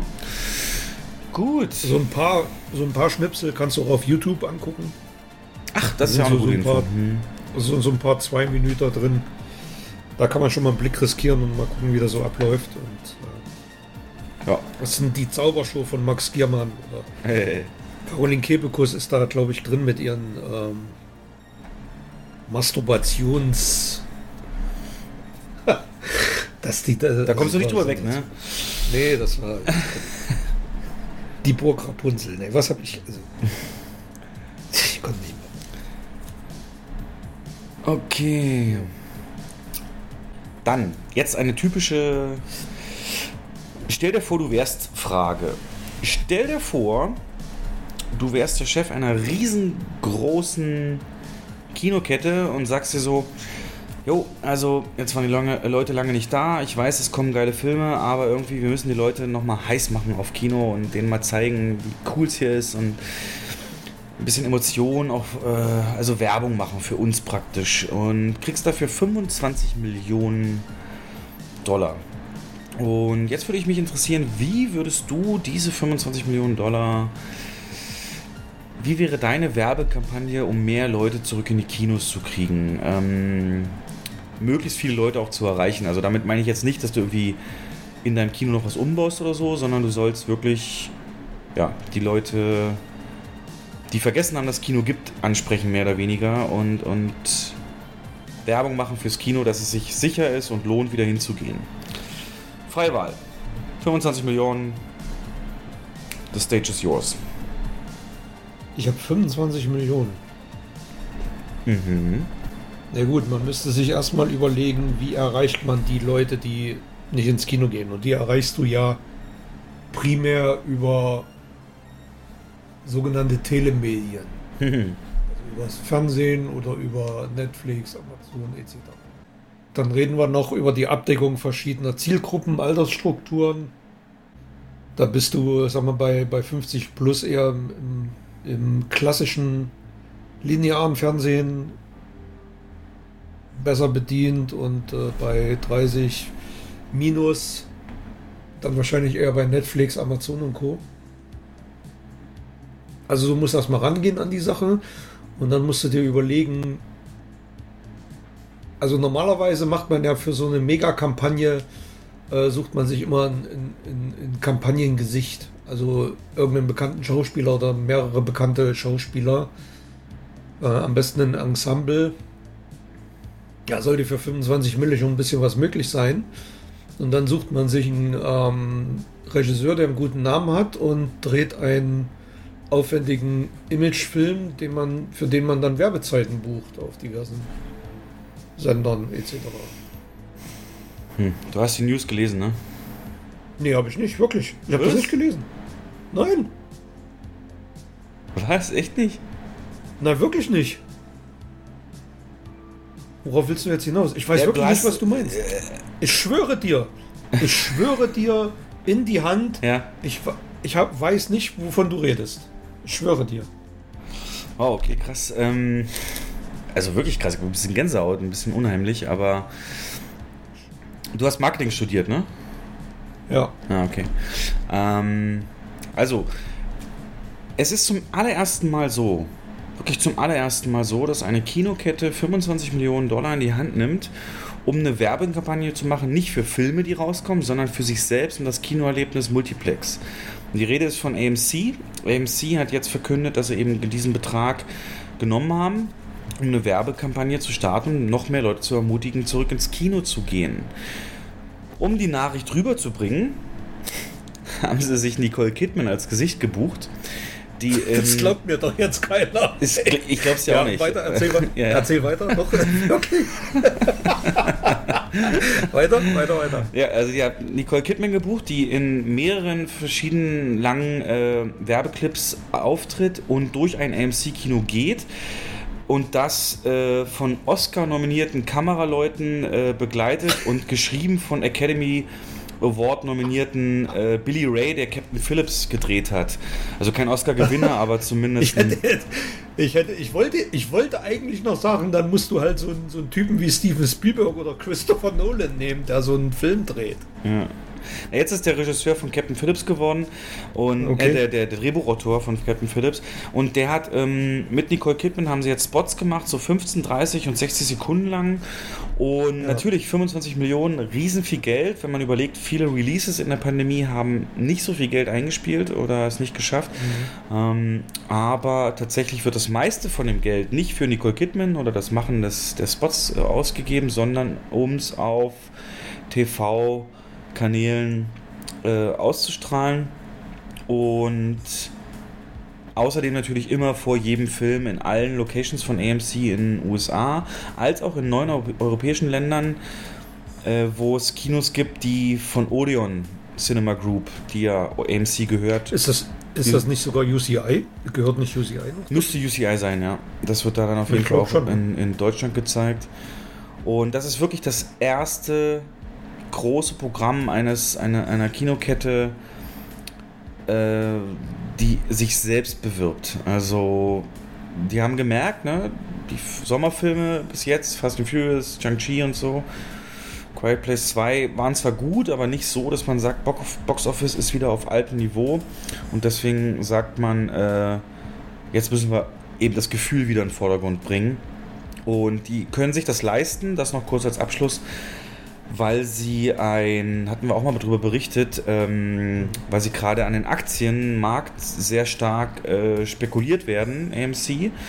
Also AMC konntest du vor sechs Monaten für 8 Dollar kaufen und dann waren die mal kurzzeitig bei 50 und so weiter. Und jetzt sind sie, glaube ich, so bei 20, 30 und die haben dann eine Kapitalerhöhung durchgeführt über Aktien und da der Kurs eben so stand, wahnsinnig viel Geld, Milliarden haben die dadurch eingenommen und sind jetzt wieder sehr flüssig. Und ja, äh, bevor wir jetzt lange rum... machen, Hm? die, die machen doch da, damit aber dann auch eigentlich Werbung für die komplette Branche. Nee, denn Ketten, Nicole oder? Kidman sagt natürlich auch AMC. Aber ich sag dir einfach, ähm, stell dir vor, ich, ich spiele ihn gleich mal ab, den Spot. Ähm, Du siehst Nicole Kidman, wie sie erst vor einem AMC steht, dann in das AMC reingeht. Du siehst die verschiedenen äh, LED-umrandeten Saaleingänge. Und dann im Saal steht sie und geht die Treppe hoch und setzt sich in so einen Ledersitz, einen großen. Du siehst dann verschiedene Filme auch tatsächlich äh, eingespielt. Ähm, das erste ist Jurassic World 3, wie sich das äh, Jurassic World, wie sich das Tor öffnet von Jurassic World.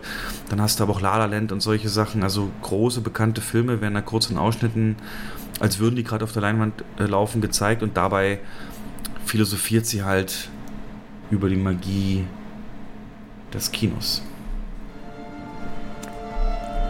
We come to this place for magic. We come to AMC theaters to laugh, to cry, to care. Because we need that, all of us. That indescribable feeling we get when the lights begin to dim. And we go somewhere we've never been before. Not just entertained, but somehow reborn. Together. Dazzling images on a huge silver screen. Sound that I can feel. Somehow, Heartbreak feels good in a place like this. Our heroes feel like the best part of us, and stories feel perfect and powerful. Because here, they are. AMC Theaters. We make movies better. We make movies better. das war ein Statement, oder? Ganz schön andächtig, so, so, so ruhig und langsam, wie sie redet. Ne? Ja, ähm, schaust dir einfach mal an, YouTube, ähm, AMC Advertisement oder AMC Nicole Kidman irgendwie mal so eingeben. Ich Ähm. schwöre dir, mir möge das linke Ei abfallen, wenn ich das vorher gewusst hätte. Wirklich nicht. Also ich glaube, als Ja. Marketingberater für AMC kannst du mehr verdienen als jetzt, aber Ja, ja, wahrscheinlich. Ja, aber es ist genau richtig, was du gesagt hast. Und natürlich, das, was du gesagt hast, sind natürlich ähm, die Dinge, die bewährt sind, bekannte Gesichter, Kanäle, die viele gucken und so weiter. Aber ich hätte es, wenn man mich das gefragt hätte, in der Form nie zusammenfassen können. Also absolut beeindruckend, Jens. Und als du, spätestens als du gesagt hast, bekannte Regisseure und bekanntes Gesicht, da habe ich gedacht, scheiße, er hat es gelesen und spielt jetzt nur mit Nee, so. Naja. Du glaubst es mir immer noch nicht, ne? Weil es gibt ja, wie du schon sagst, so viel mehr Möglichkeiten, auch das zu machen. Und jetzt haben sie hier eben so einen typischen, ja doch wirklich stark emotionalen äh, Ansatz versucht. Und das ist auch Das wirklich. ist halt. Ja, da- das sage ich schon seit Jahren. Das bringt am Ort, am Ort des Produkts macht es keinen Sinn, Werbung zu machen. das Also ist auch das erste in Kommentar in dem Forum, wo, es, wo ich diese News her habe, ist: Hä? Was macht denn das für einen Sinn, das vor dem Film zu zeigen, wenn ich schon im Kino sitze? Ja. Ja, ja, na klar, aber das läuft ja dann auch im Fernsehen oder sonst wo. Und das meine ich. Es macht, es macht nicht viel Sinn, ähm, nur im Kino zu werben. Du musst nach draußen gehen und dort werben. Und das ist in den letzten Jahren ein bisschen vernachlässigt worden, eigentlich branchenübergreifend. Meine Meinung. Genau. Und dass sie das jetzt eben machen, finde ich gut. Und eigentlich hast du völlig recht. Die Marke AMC kommt zu kurz. Ne? Die wird zweimal genannt eigentlich von Nicole Kidman. Gut, du hast in den im, im Video hast du natürlich ständig das Logo und von außen und so weiter, aber ähm, es gilt natürlich logischerweise alles, was sie sagt, für jedes gute Kino mehr oder weniger. Ja. Von daher, der Chef wurde auch nochmal gefragt, warum macht ihr das denn? Warum glaubt ihr, dass Nicole Kidman jetzt auf einmal die ist, die da die Leute wieder ranholt und gerade jetzt und so weiter? Warum gibt ihr so viel Geld aus? Und das hat er geantwortet. Why make this huge spend of 25 million when never before has a theater chain advertised itself? Liz, great to be with you. And there are two reasons to answer your question. First, with three fifths of the U.S. population vaccinated, Americans want to get out again. Uh, if, if we've learned anything over the last year and a half, we don't want to be trapped in our houses and our apartments, no matter how nice they are. And in the fourth quarter, there's an enormous slate of movies coming, big movies like No Time to Die, the 25th James Bond movie. Uh, we want to tell people and remind people how amazing it is to see a movie Okay. in a theater again. Also der hat sich gesagt, jetzt ist der Zeitpunkt, um den Leuten das in Erinnerung zu rufen. Und wenn dann die Marketingkampagnen der großen Filme anlaufen, ergibt sich da eine gute Mischung. Das ist so sein. Also, das war der Chef von AMC, der Adam Aaron. Ähm, ja. Ja, und er hat mit allem, was er da sagt, hat er recht. Ne? Also die Leute sind es leid, eingesperrt zu sein zu Hause, waren anderthalb Jahre eingesperrt. Na, und jetzt kommt, die, jetzt kommt die dunkle Jahreszeit. Ich glaube, das trifft nicht nur auf die Amerikaner zu, das trifft weltweit auf alle Länder zu. Die Leute möchten rausgehen, hat er ja gesagt. Na schön, also äh, für alle, die zuhören und marketingmäßig was zu sagen haben, Jens, äh, ihr könnt mit ihm Kontakt aufnehmen über jens.cinemotions.eu und Gehaltsvorstellungen und äh, genau, schickt ihm da ein komplette, komplett eure, warum er zu euch sollte und dann gucken wir mal. Ja, ist natürlich nur Joke. Ähm, genau, das waren so meine News. Wenn du jetzt außer der Disney News nichts hast, dann könnten wir nämlich zum Boxoffice gehen und da dann darauf hinkommen, es sei denn, du hast noch irgendwas. Naja, Geh, geh da mal hin. genau, also Box Office, was sind denn gerade so die Einspielzahlen, was, äh, welche Filme performen gut und auf welchem Level bewegen wir uns so eigentlich gerade? Da immer mal wieder natürlich die erste Frage an dich. Ähm, wie ist dein Eindruck vor Ort? Äh, hat sich das Niveau der, der, der Paw Patrol Wochenenden gehalten? Ist das eher ein bisschen zurückgegangen in deinem Eindruck? Das Wetter wurde ja auch besser. Ähm, was, was, was merkt ihr so vor Ort? Wir hatten, also bundesweit, das kann man ja auch, wenn man sich einfach nur die offiziellen Boxoffice-Zahlen angucken, an dem Wochenende, wo so warm war, ähm, es ist zurückgegangen. Es ist natürlich ein Effekt des Spätsommers, das haben wir jedes Jahr in der Kinobranche. Dass die Leute ähm, oder die Menschen natürlich die letzten Sonnenstrahlen ja, genießen möchten und nutzen möchten.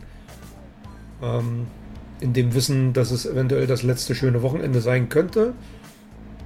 Deswegen geht man da eher nicht ins Kino, sondern grillt nochmal, fährt nochmal an See oder geht ins Freibad. Äh, es waren ja auch noch Ferien in einigen Bundesländern. Aber wenn man das mal so außen vor äh, lässt, sind wir wirklich auf einem mehr als stabilen Niveau, was die Besucherzahlen angeht. Also wir haben, also die Branche an sich hat keinen Grund, äh, in Panik auszubrechen. Das ist alles sehr stabil und solche Filme wie Paw Patrol, die performen ja eigentlich auf Vor-Pandemie-Niveau. Das ist ja Wahnsinn, was dieser Film bislang eingespielt hat. Woche 4 und, und eine Million Besucher. Hm. Es ist unglaublich. Ne? Also ich meine, da, da gibt es überhaupt keine Unterscheidung zwischen Vor-Pandemie und jetzt mittendrin was die Besucherzahlen angeht. Und Shang-Chi ebenfalls mega erfolgreich, auch weltweit sehr erfolgreich. Aber für einen Marvel-Film doch eher schwach, oder? Ähm, also ich glaube, bei, glaub, bei Disney ist man ganz zufrieden, was das angeht. Shang-Chi, also nochmal für die, die deutschen Zahlen. Ähm, wir hatten jetzt am zweiten Wochenende 165.000 Besucher. Gesamt steht da bei 413.000. Was beeindruckend ist, ist der Drop von gerade mal 11% vom Startwochenende mhm. zum, zum zweiten Wochenende, was mit dem 3D-Zuschlag äh, gegenüber Patrol schon zu einem sehr guten Box-Office führt. Also wirklich sehr gut. Die Million wird er höchstwahrscheinlich laut Schätzung aber nicht schaffen. Ähm, ist auch nicht das schlimm. wird schwer, weil ja Dune und Bond in den Startlöchern stehen. Genau. Und den dann auch verdrängen werden aus den Kinoseelen. Es ist ja, ich weiß, worauf du hinaus willst, aber ich glaube, man kann das natürlich auch nicht mit, mit äh, so Marvel-Filmen vergleichen, die bekannte Charaktere ähm, im Cast haben. Das ist hier ja nicht der Fall. Und selbst bei Captain Marvel war zumindest Samuel L. Jackson mit dabei. Ja, und der hatte noch den Infinity War Credit-Szene-Bonus. Richtig, genau. Das war. Der hatte noch so einen Sog-Effekt. Ja. Also so ein. Der hat das diesen, diesen äh, Hype für Endgame genutzt. Und das ist hier jetzt nicht der Fall. Also ich habe auch das Gefühl, oder viele haben das Gefühl, ich habe auch mit vielen gesprochen, ähm, dass der Film eher nicht so wichtig für Phase 4 sein wird, wie es Spider-Man, äh, ja, wie, wie Spider-Man oder wie Doctor Strange. Ja. komme ich nachher noch drauf. Ist ja der einzige Film, den ich soweit gesehen habe und ähm, kann ich so bestätigen. Wichtiger ist aber, und darauf willst du ja auch die ganze Zeit hinaus, was er international macht. Äh, international hat er nämlich am Labor Day gestartet in den USA und hat dort über das viertägige Wochenende 94 Millionen eingespielt und 75 Millionen über das drei Tage, also das normale Wochenende.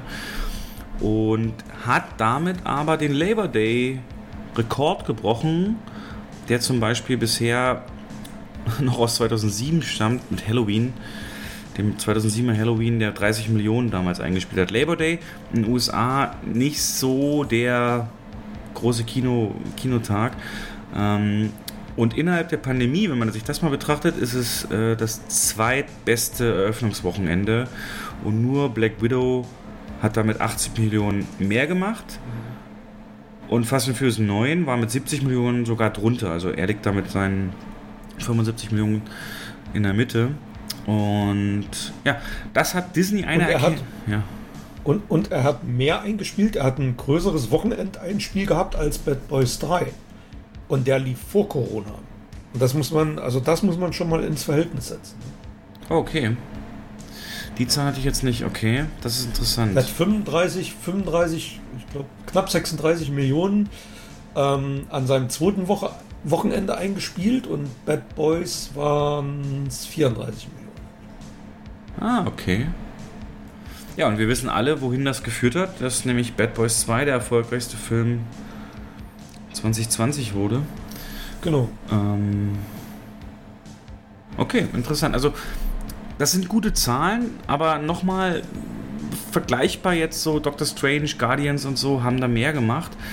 Ja, Marvel-Wochenende also unter 100 Millionen war eigentlich vor der, äh, vor der Inventur, vor der, vor der Pandemie äh, nicht denkbar. Ne? Ja, also klar handelt man sich jetzt an, an solchen quasi Mini-Erfolgen schon ein bisschen hoch und das ist auch verständlich. Und, aber es ist trotzdem ein Signal, was da davon ausgeht. Genau. Und dieses Signal hat auch Disney gehört. Denn Disney, das kannst du jetzt mal gleich erzählen, ist eins der Studios, das noch gar keine Andeutung gemacht hat, wie sie eigentlich in Zukunft verfahren wollen mit ähm, gleichzeitig und Kinofenster und Disney Plus und so weiter.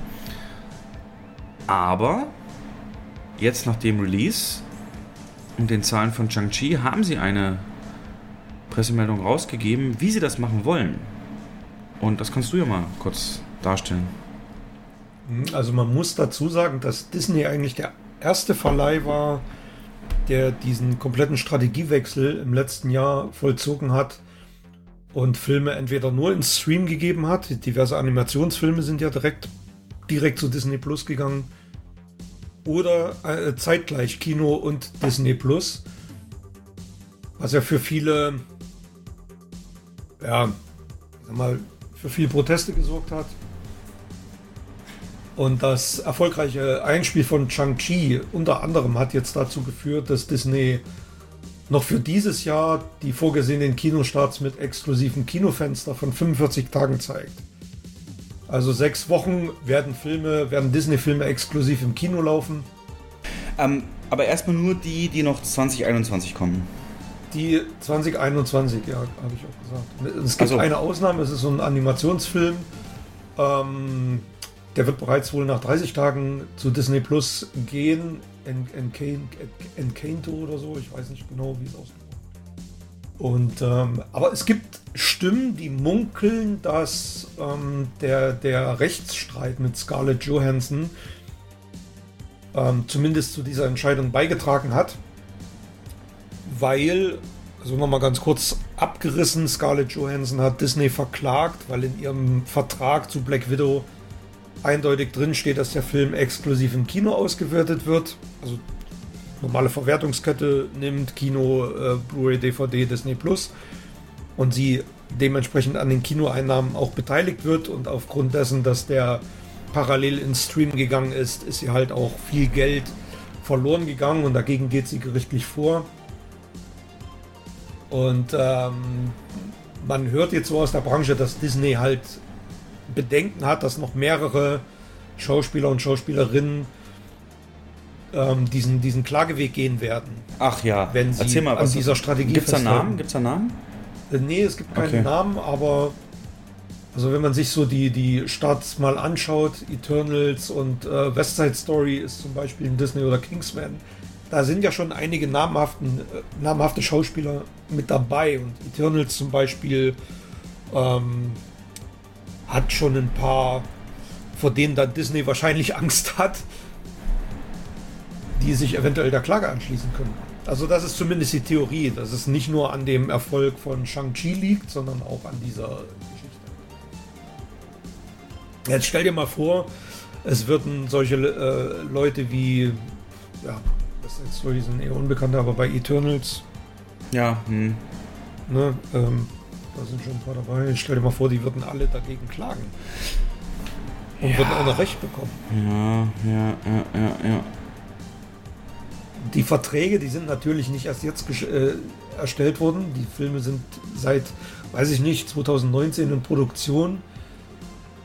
Ähm, dementsprechend haben die die Klauseln definitiv drin, dass ähm, Kino-Eintritt oder Kinoeinnahmenbeteiligung, das ist, ist eigentlich Usus. Es wird bei berühmten Schauspielern meistens in die Verträge geschrieben.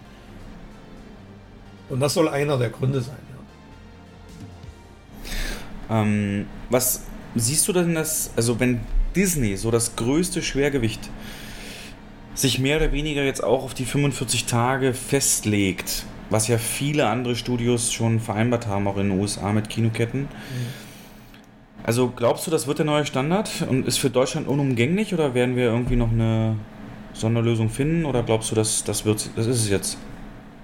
Also der Vor-Pandemie-Standard war ja erst vier Monate, dann so mit Ausnahmen drei Monate. Und mein Eindruck ist, dass das der neue Standard wird, ja. Ich vermute mal, ja. Habe ich persönlich kein Problem mit, weil sowas wie Marvel und sowas du unbedingt sehen willst, was so gehypt wird, weißt du, was so Events sind, wie Bond, wie Dune, und das hatten wir schon so oft gesagt, Kino ist ein Eventort.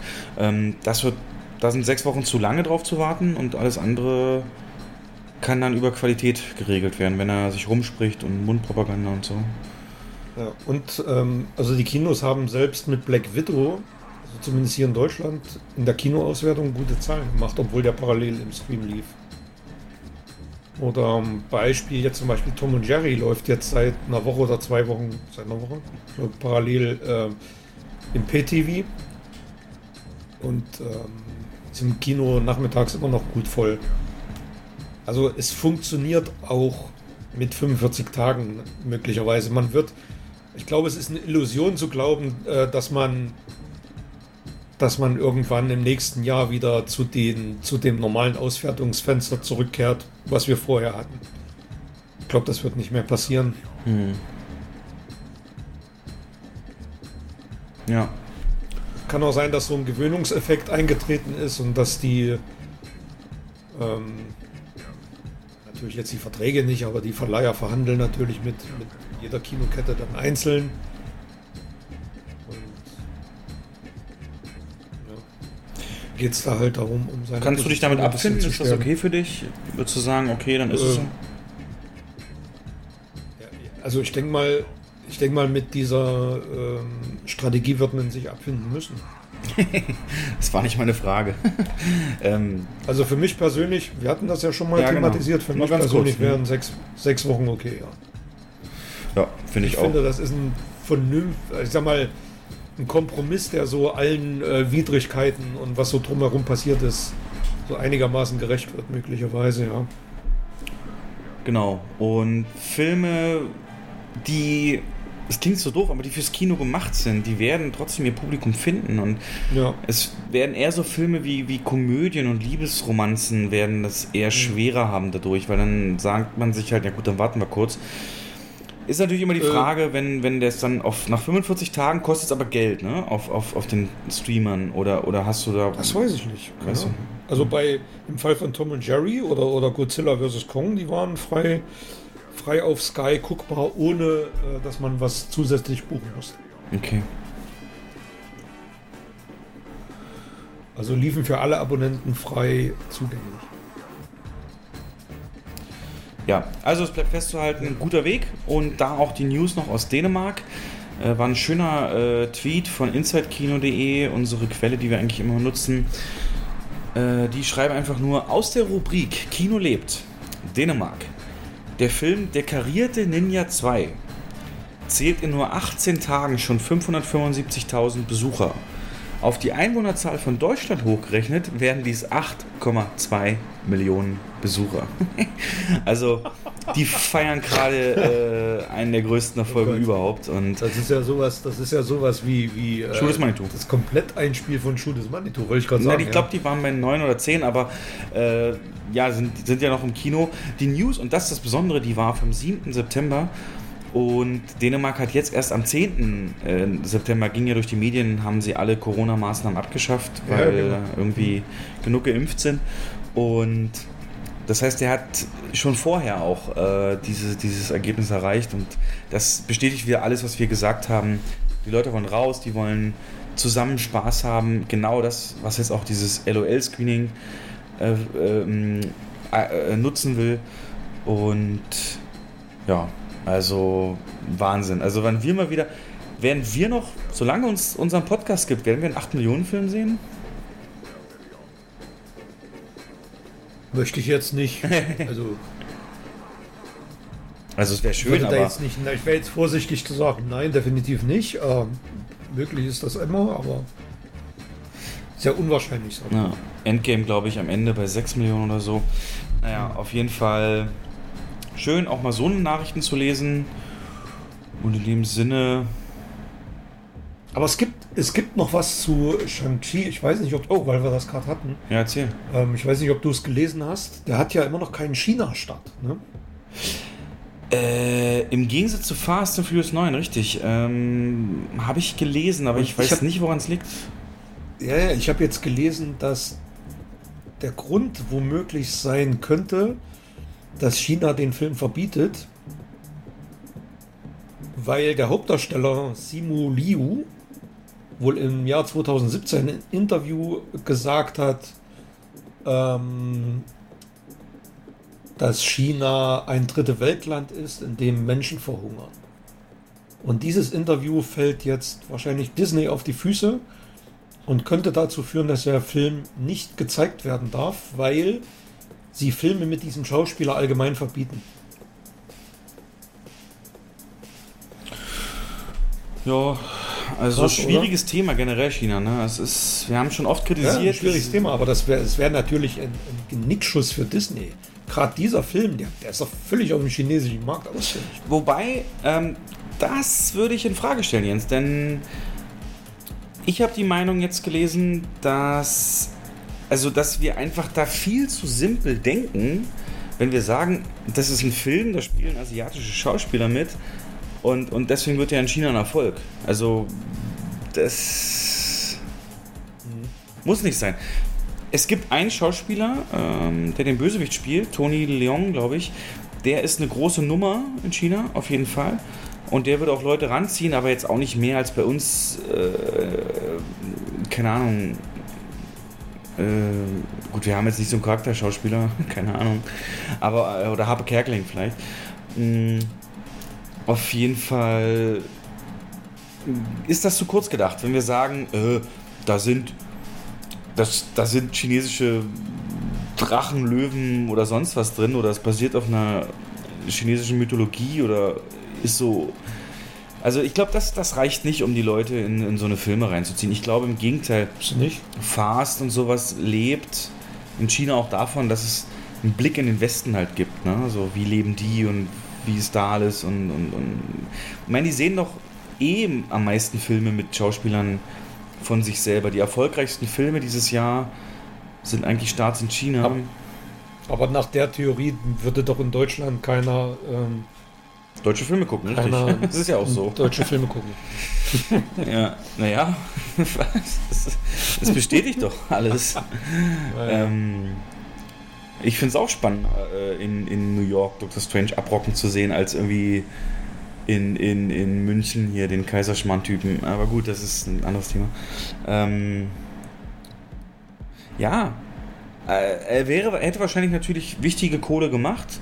Wobei du weißt, ne, in China sind 30% für die Studios ganz Standard. Ne? Also das ist nicht so wie hier, dass sie da eine Hälfte Also- vom Ticketpreis kriegen.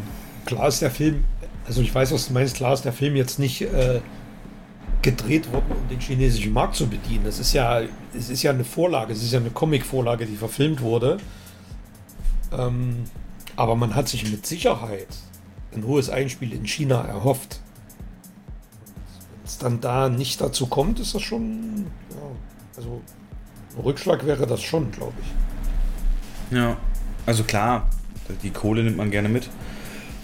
Ähm, Also es liegt jetzt vielleicht ein bisschen anders als bei Mulan. Also der war ja, also der war ja komplett auf China ausgerichtet, aber naja, bleibt, bleibt zumindest spannend. Ähm, genau, äh, aber generell, das wird uns noch eine Weile beschäftigen im Podcast, auch ähm, wie sehr sich Hollywood verbiegt, um äh, da eben auch starten zu können. Bin ich sehr gespannt, äh, welchen Ja. Pfad das da einnimmt. Genau.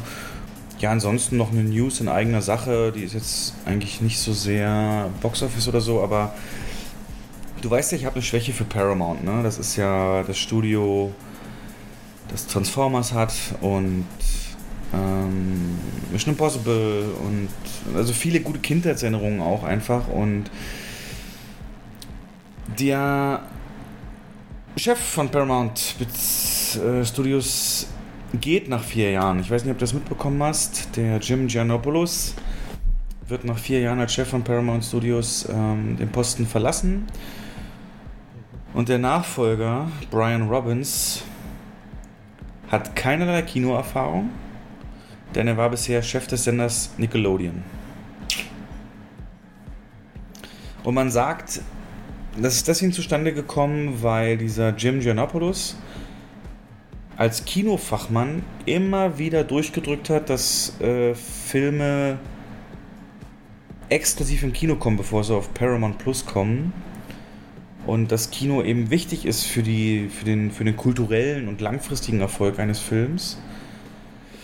Aber die Chefin von der Muttergesellschaft, Viacom, sagt halt, die Zeiten haben sich geändert und äh, es ist Passt definitiv nicht mehr in unser Geschäftsmodell. Ja, so hat sie es nicht gesagt, aber äh, sie hat natürlich jetzt durch diese Absetzung und Neubesetzung äh, klar Vier Jahre gemacht. ist ja auch keine Zeit. Ne? Nee. Der hat ja da keinen Stempel hinterlassen. Also die Chefin von, von Paramounts Muttergesellschaft glaubt fest an Streaming und die holt sich jetzt einen ran, der das unterstützt, weil er eben aus dem TV-Geschäft kommt. Und äh, es gibt einen schönen Kommentar dazu, wo ein Zitat Bin ich kam. mal gespannt, wie der, wie der nächste Star Trek-Film aussieht. Ah, warte mal. Ich fand das so gut. Warte mal, wo ist es denn? Also der übernimmt halt jetzt komplett die Aufsicht über alles und so weiter und so weiter. Zur Ernennung von Robin sagte die Chefin von Viacom, Brian ist ein leidenschaftlicher Geschichtenerzähler, der einen ganzheitlichen Blick auf das Entertainment-Ökosystem wirft. Weißt du Bescheid?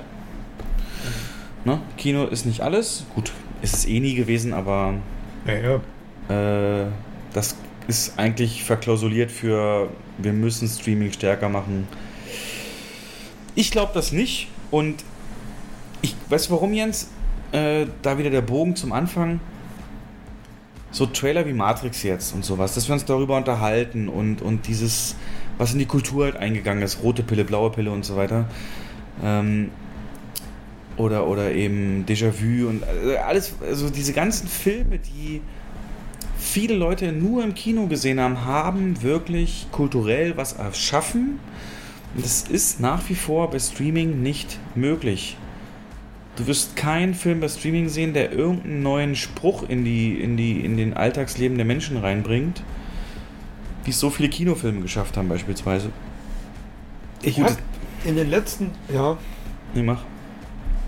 ich habe in den letzten Tagen habe ich mich dabei erwischt, wie ich auf YouTube wirklich ewig lange mir Reaction-Videos angeguckt habe aus Kinosälen. Mhm. Und ähm, da gibt es ganz viele zu Endgame. Avengers Endgame. Ja, habe ich auch alle Ne, gesehen. der der glaub ich. Final Mhm. Fight. Ähm, Hello, hier Captain, bla bla. Mhm. Und die Säle johlen und jubeln. Und wenn die, dieses erste Portal aufgeht, on your left, Ja. ähm, da flippen Mhm. die Menschen im Saal aus. Und Mhm. dann kommt da der Black Panther durch. Und wirklich, äh, ungelogen, ich habe mir dann mit Sicherheit 20 solche Videos angeguckt, nur allein von Endgame. Um diese, und habe sofort, und äh, bei jedem habe ich Erpelpelle bekommen, Gänsehaut. Mhm. Mhm. Ähm, da sind einige von ihren Sitzen aufgesprungen, haben die Arme hochgerissen und haben gejohlt und gejubelt, als Spider-Man da geflogen kam. Und solche Emotionen, so, so ein Eventgefühl kriegst du never ever zu Hause. Und da kann dein, dein Beamer noch so geil sein, deine Leinwand noch so groß, dein Soundsystem noch so gut. So ein Gefühl kannst du zu Hause nicht haben. Geht nicht. Richtig. Geht nicht. Du gehst mit fremden Menschen da rein und kommst mit Gleichgesinnten raus. Das ist, äh, du hast, das ist, alle haben es selber erlebt, alle haben es mitgefühlt.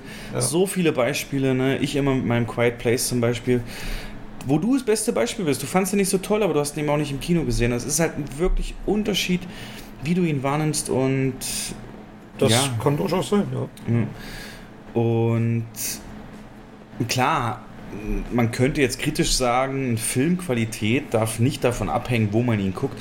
Aber natürlich gibt es Filme, die fürs Kino gemacht sind. Und also es klingt so doof, aber die einfach profitieren davon und, und einen viel mehr mitnehmen und, und reinziehen. Äh, ja, ich gebe dir völlig diese Reactions waren so geil. Wir haben es doch auch selber erlebt, Jens, bei, bei, bei Star Wars, weiß ich noch, Episode erlebt, 7 wo der Raider langrennt und die suchen ein Schiff, um von dem Planeten zu fliehen und dann sagt äh, Finn so, was ist mit dem da? Und Ray so, na, das ist ein Haufen Schrott.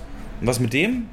Ja, das nehmen wir. Und dann kommt da aber irgendwie eine Rakete drauf, die explodiert. Na, scheiße, dann müssen wir doch den Haufen Schrott nehmen. Kamera rüber. Millennium Falke. Ja. Und das ganze Haus. Mega. Ja, Obwohl das bei den, bei den Amerikanern dann noch deutlich lauter und Ist krasser. emotionaler zugeht. Aber also, ich habe da auch schon ein paar Sachen erlebt, selbst bei uns hier. Also es ist einfach immer nur schön. Und ich habe das jetzt auch gemerkt, als meine Schwester da war, da hat die kannte ihn noch nicht. Wir haben da nochmal Tenet geguckt. Oh, oh, oh, jetzt bitte. Und Ja. ähm, es ist. Da, es war toll, es war super. Wir haben auch über Leinwand geguckt. Aber es trotzdem gibt das nicht den Kick, als wenn du diesen Film im Kino erlebst. Es ist einfach. Es ist ein größeres Bild, aber es ist wie. Ja, es ist einfach ein Film zu Hause auf der Couch gucken. Es ist eine. Das hat lange nicht so diesen Effekt wie ähm, diesen Film im Kino zu erleben. Obwohl es derselbe Film ist. Ja, ich weiß exakt, was du meinst. Also von daher sind das Erinnerungen, die wir gut in Erinnerung behalten. Da kommen wir gleich mal noch zu den gesehenen Filmen. Ich glaube, weiß gar nicht, ob du einen hast, aber auf jeden Fall. Ich habe einen, ja. Ja, okay. Nee, dann. dann nee, dann Den machst du auch schon gesehen hast. Ach, ich auch Aber schon gesehen. Nee, dann, dann Ja, genau, ja, dann fange ich kurz an mit Shang-Chi. Fang du an. Und dann machst du den und dann für die Hörer wird das ja auch so ein Tenet-artiges Erlebnis heute, denn Leute, dieser Podcast endet nur scheinbar, für uns zumindest, das ist jetzt heute Dienstag, der 14. September. Wir werden den gleich beenden, aber ihr werdet sofort äh, weiterhören können, denn Jens und ich gehen morgen in Dune. Wir reden gleich nochmal ein bisschen über Vorfreude und unsere Erwartungen und werden dann nach dem Film in der Nacht uns nochmal kurz zusammensetzen und unsere Eindrücke schildern, die dann ihr sofort hören könnt. Aber vorher, äh, Shang-Chi, wie gesagt, der neue Marvel, Simu Liu als namensgebender Charakter. Und es ist eine Origin-Story im klassi- klassischen Sinne. Du hast eben ihn in den ersten Szenen, wird erstmal erklärt, was die Legende der Zehn Ringe ist, woher das wohl kam und was die so für Fähigkeiten einem, einem geben und was der Besitzer dieser Ringe damit alles gemacht hat, nämlich da sie eben auch das Leben verlängern, seit tausend Jahren versucht Macht zu ergreifen und Macht zu kriegen und so weiter und so fort. Alles immer ein bisschen im Verborgenen, aber dass sie eben sehr mächtig sind, sieht man in großen Schlachtszenen und so weiter. Und dann merkt man aber, dass er irgendwie noch mehr Macht wollte und äh, von einer Legende gehört hat, die zu einem magischen Ort führt, namens Talo. Und dieser magische Ort, den kann man nur erreichen über ein Waldlabyrinth. Also stell dir vor, du fährst in einen Wald rein und, und, und der Wald bewegt sich. Also hinter dir verschieben sich die Bäume, vor dir, neben dir, über dir und so weiter. Denn es ist ein Labyrinth, das sich ständig in Bewegung ist und, und nur wer den Weg kennt, kommt halt rein. Und ähm, ja, durch Zufall oder ich weiß gar nicht, wie es im Film genau erklärt wird, auf jeden Fall schafft er es auf den letzten Metern, bevor das Auto zerquetscht wird, in diesen Ort rein und wird dort empfangen von einer, ja, eine asiatische äh, Kämpferin, die da eben in, nicht in Montur, aber in, mit einem Katana oder mit einer Waffe eben steht und sagt, er soll sich da mal verpissen bitte, das ist hier ein äh, heiliges Land so, der hat da nichts zu suchen. Er natürlich mit seinen Ringen an den Armen, komplett sicher, äh, was willst du denn? Ich, ich, ich mach dich jetzt mal nass. Und dann äh, entfolgt äh, ein Kampf wirklich auf höchstem Niveau aller ähm, äh, Hidden Dragon, Crouching Tiger und, und Flying Dagger und diese. Ist das die, die, ist das die Michelle Yeoh? Nein, da ist sie noch nicht. Das ist eine Ah, andere. okay. Ähm, aber du weißt, welche Filme ich meine. Kennst du diese Art Filme? Die waren so Ja, ja, Ende klar, der klar. 90er groß, wo sie wirklich in, in, in dynamischen, sehr fluiden Bewegungen diese Kämpfe inszeniert haben, wo sie an Hauswänden lang und auf Messern als Gesetz, Gesetze der Physik ausgehebelt werden. ne? Genau, und Also, immer wieder ein bisschen Zeitlupe und alles über Kameraeinstellungen, die sehr prägend dafür sind, Verfolgen des Momentum und so weiter. Und genau das wird dort zelebriert. Also, äh, und man merkt schnell, dass diese Kämpferin, gegen die der antritt, obwohl er seine Ringe hat, ihn da relativ gut in Schach halten kann. Und es kommt dann dazu, dass ja, die sich dadurch verlieben, ne? wie es so oft ist, wenn man miteinander kämpft. Verlieben die sich und es wird eben erklärt, hey, dadurch ist eben Sohn und Tochter entstanden und der Sohn ist namensgebender Chang-Chi. Und dann wird der Film einer, also dann wird auch so gecuttet auf Chang-Chi, wie er in New York oder ich weiß gar nicht, irgendwo in den USA, San Francisco genau, ähm, als so Einparker arbeitet und da seine Comedy-Kollegin hat, die immer so Sprüche austauschen und abends in Karaoke-Bars gehen und so weiter. So diese typische Sequenz, so, also er, er ne, so ganz klassisch, er nutzt sein Potenzial nicht und macht einfach so hin und her. Und bis dann aber der Film eine Wendung nimmt, nämlich als dann auf einmal, als sie gerade Bus fahren, so ein paar miese, böse Gestalten auftauchen, die ihm sein Halsband abnehmen wollen, das ihm seine Mutter noch geschenkt hatte. Und dann entspinnt der Buskampf, der Kampf im Bus, den man vielleicht auch so einen Ausschnitt aus dem Trailer kennt, wo ihm das aber leider dann abgenommen wird und dann ent, äh, wird irgendwann klar, dieses Halsband war natürlich ein Geschenk seiner Mutter, das hat er ihm, die Mutter ihm gegeben und der Tochter. Und der Vater hat sich das geholt, also der mit den Ringen, den gibt es halt immer noch, die Mutter ist mittlerweile tot. Und also, ja, suchen sie jetzt eben, sucht er erst seine Schwester, zu der er lange keinen Kontakt hat. Und als er sie gefunden hat, dann äh, kommt auch der Vater wieder ins Spiel und sie reisen zum Vater. Und der Vater sagt, ey, ich habe eine Methode, wie ich eure Mutter wieder äh, zu uns holen kann, denn sie wird in diesem Ort Talo hinter einem dunklen Tor nur gefangen gehalten. Sie ist gar nicht tot. Hm. Haben natürlich Zweifel so und dann äh, stellt sich ihm raus, dass dieses Tor von einer bösen Kreatur, von einem Seelenfresser eigentlich nur, der da raus will in die echte Welt, äh, praktisch wird, setzt er diese Hallo, Hallo, Hallus und, und, und Stimmen so von Verstorbenen in die Köpfe der Menschen, damit sie da hinkommen und ihn da rausholen. Long story short, die kommen dann ein paar Tage vor dem Vater an, weil sie das durchschaut haben, dass das nur ein Trick sein kann und üben dann mit den ganzen Leuten da vor Ort, wie sie ihn abwehren können. Und dann gibt es den Endkampf, äh, wo er eben hinkommt und versucht, das Tor zu zerstören. Ähm, war jetzt eigentlich viel zu viel von der Story, was ich gar nicht so erzählen wollte, aber was ich sagen will, ist, die Origin Story ähm, zeigt halt viel wirklich von seinem San Francisco-Leben. Da ist so viel auch Comedy-Part drin Und dann geht es relativ schnell und eigentlich zu schnell, dass er auf einmal der trainierte Chang-Chi wird. Denn es wird dann irgendwann über Rückblenden, also es gibt unglaublich viele Rückblenden, Jens, unglaublich viele Rückblenden, die aber jede für sich nicht zu lang sind. Und das ist gut. Ähm, mhm. Die erklären, wie er seine Fähigkeiten, also seine Kampftraining und so bekommen hat und wie der Vater dann nach dem Tod der Mutter umgekommen ist. Später noch, wie die Mutter umgekommen ist. Und alles wird nach und nach aufgelöst, sodass für dich alles mehr ein großes Bild ergibt. Und ja, dann, äh, das war so der einzige Break, ne? Du hast so in den ersten 15, 20 Minuten, denkst du dir, was ist das für ein Lappen so? Ähm, ein typischer so Student, würde man sagen, nur Party und Spaß im Kopf. Aber sobald die bösen Typen da auftauchen, zeigt er ihm sein, sein Können und sein wahres Ich. Und damit kommt natürlich seine beste Freundin da irgendwie gar nicht klar. Wer bist du denn eigentlich? sagt sie dauernd so. Und dann holt, äh, die ist so ein bisschen auch der Blick für den Zuschauer, die ständig so nachfragt, was, was geht denn gerade ab? Und dann wird das nach und nach alles aufgelöst und äh, untermalt eben mit schönen Action-Set-Pieces und dann eben, wenn sie ankommen in diesem magischen Ort Talo, ähm, auch mit tollen Weltbildern sozusagen. Mhm. Action-Set-Pieces, das im Bus ist wirklich eine der besten Kampfsequenzen des gesamten MCU, was ich je gesehen habe. Ähm, das ist wirklich Martial Arts ganz, ganz toll. Ähm, und dann gibt es noch eine Sequenz an einem Hochhaus, auf dem Gerüst rund um ein Hochhaus. Auch wahnsinnig schnell, aber trotzdem kannst du jederzeit folgen. Und äh, Hauptteil-Action natürlich dann in diesem Ort äh, Talo. Und da muss ich sagen, also um den Film zusammenzufassen, stell dir vor, du hast einen Mix aus. Mh, hm, Du hast einen Mix aus eben so einem typischen China Martial Arts Film von früher, was ich gerade sagte. Mm, Avatar.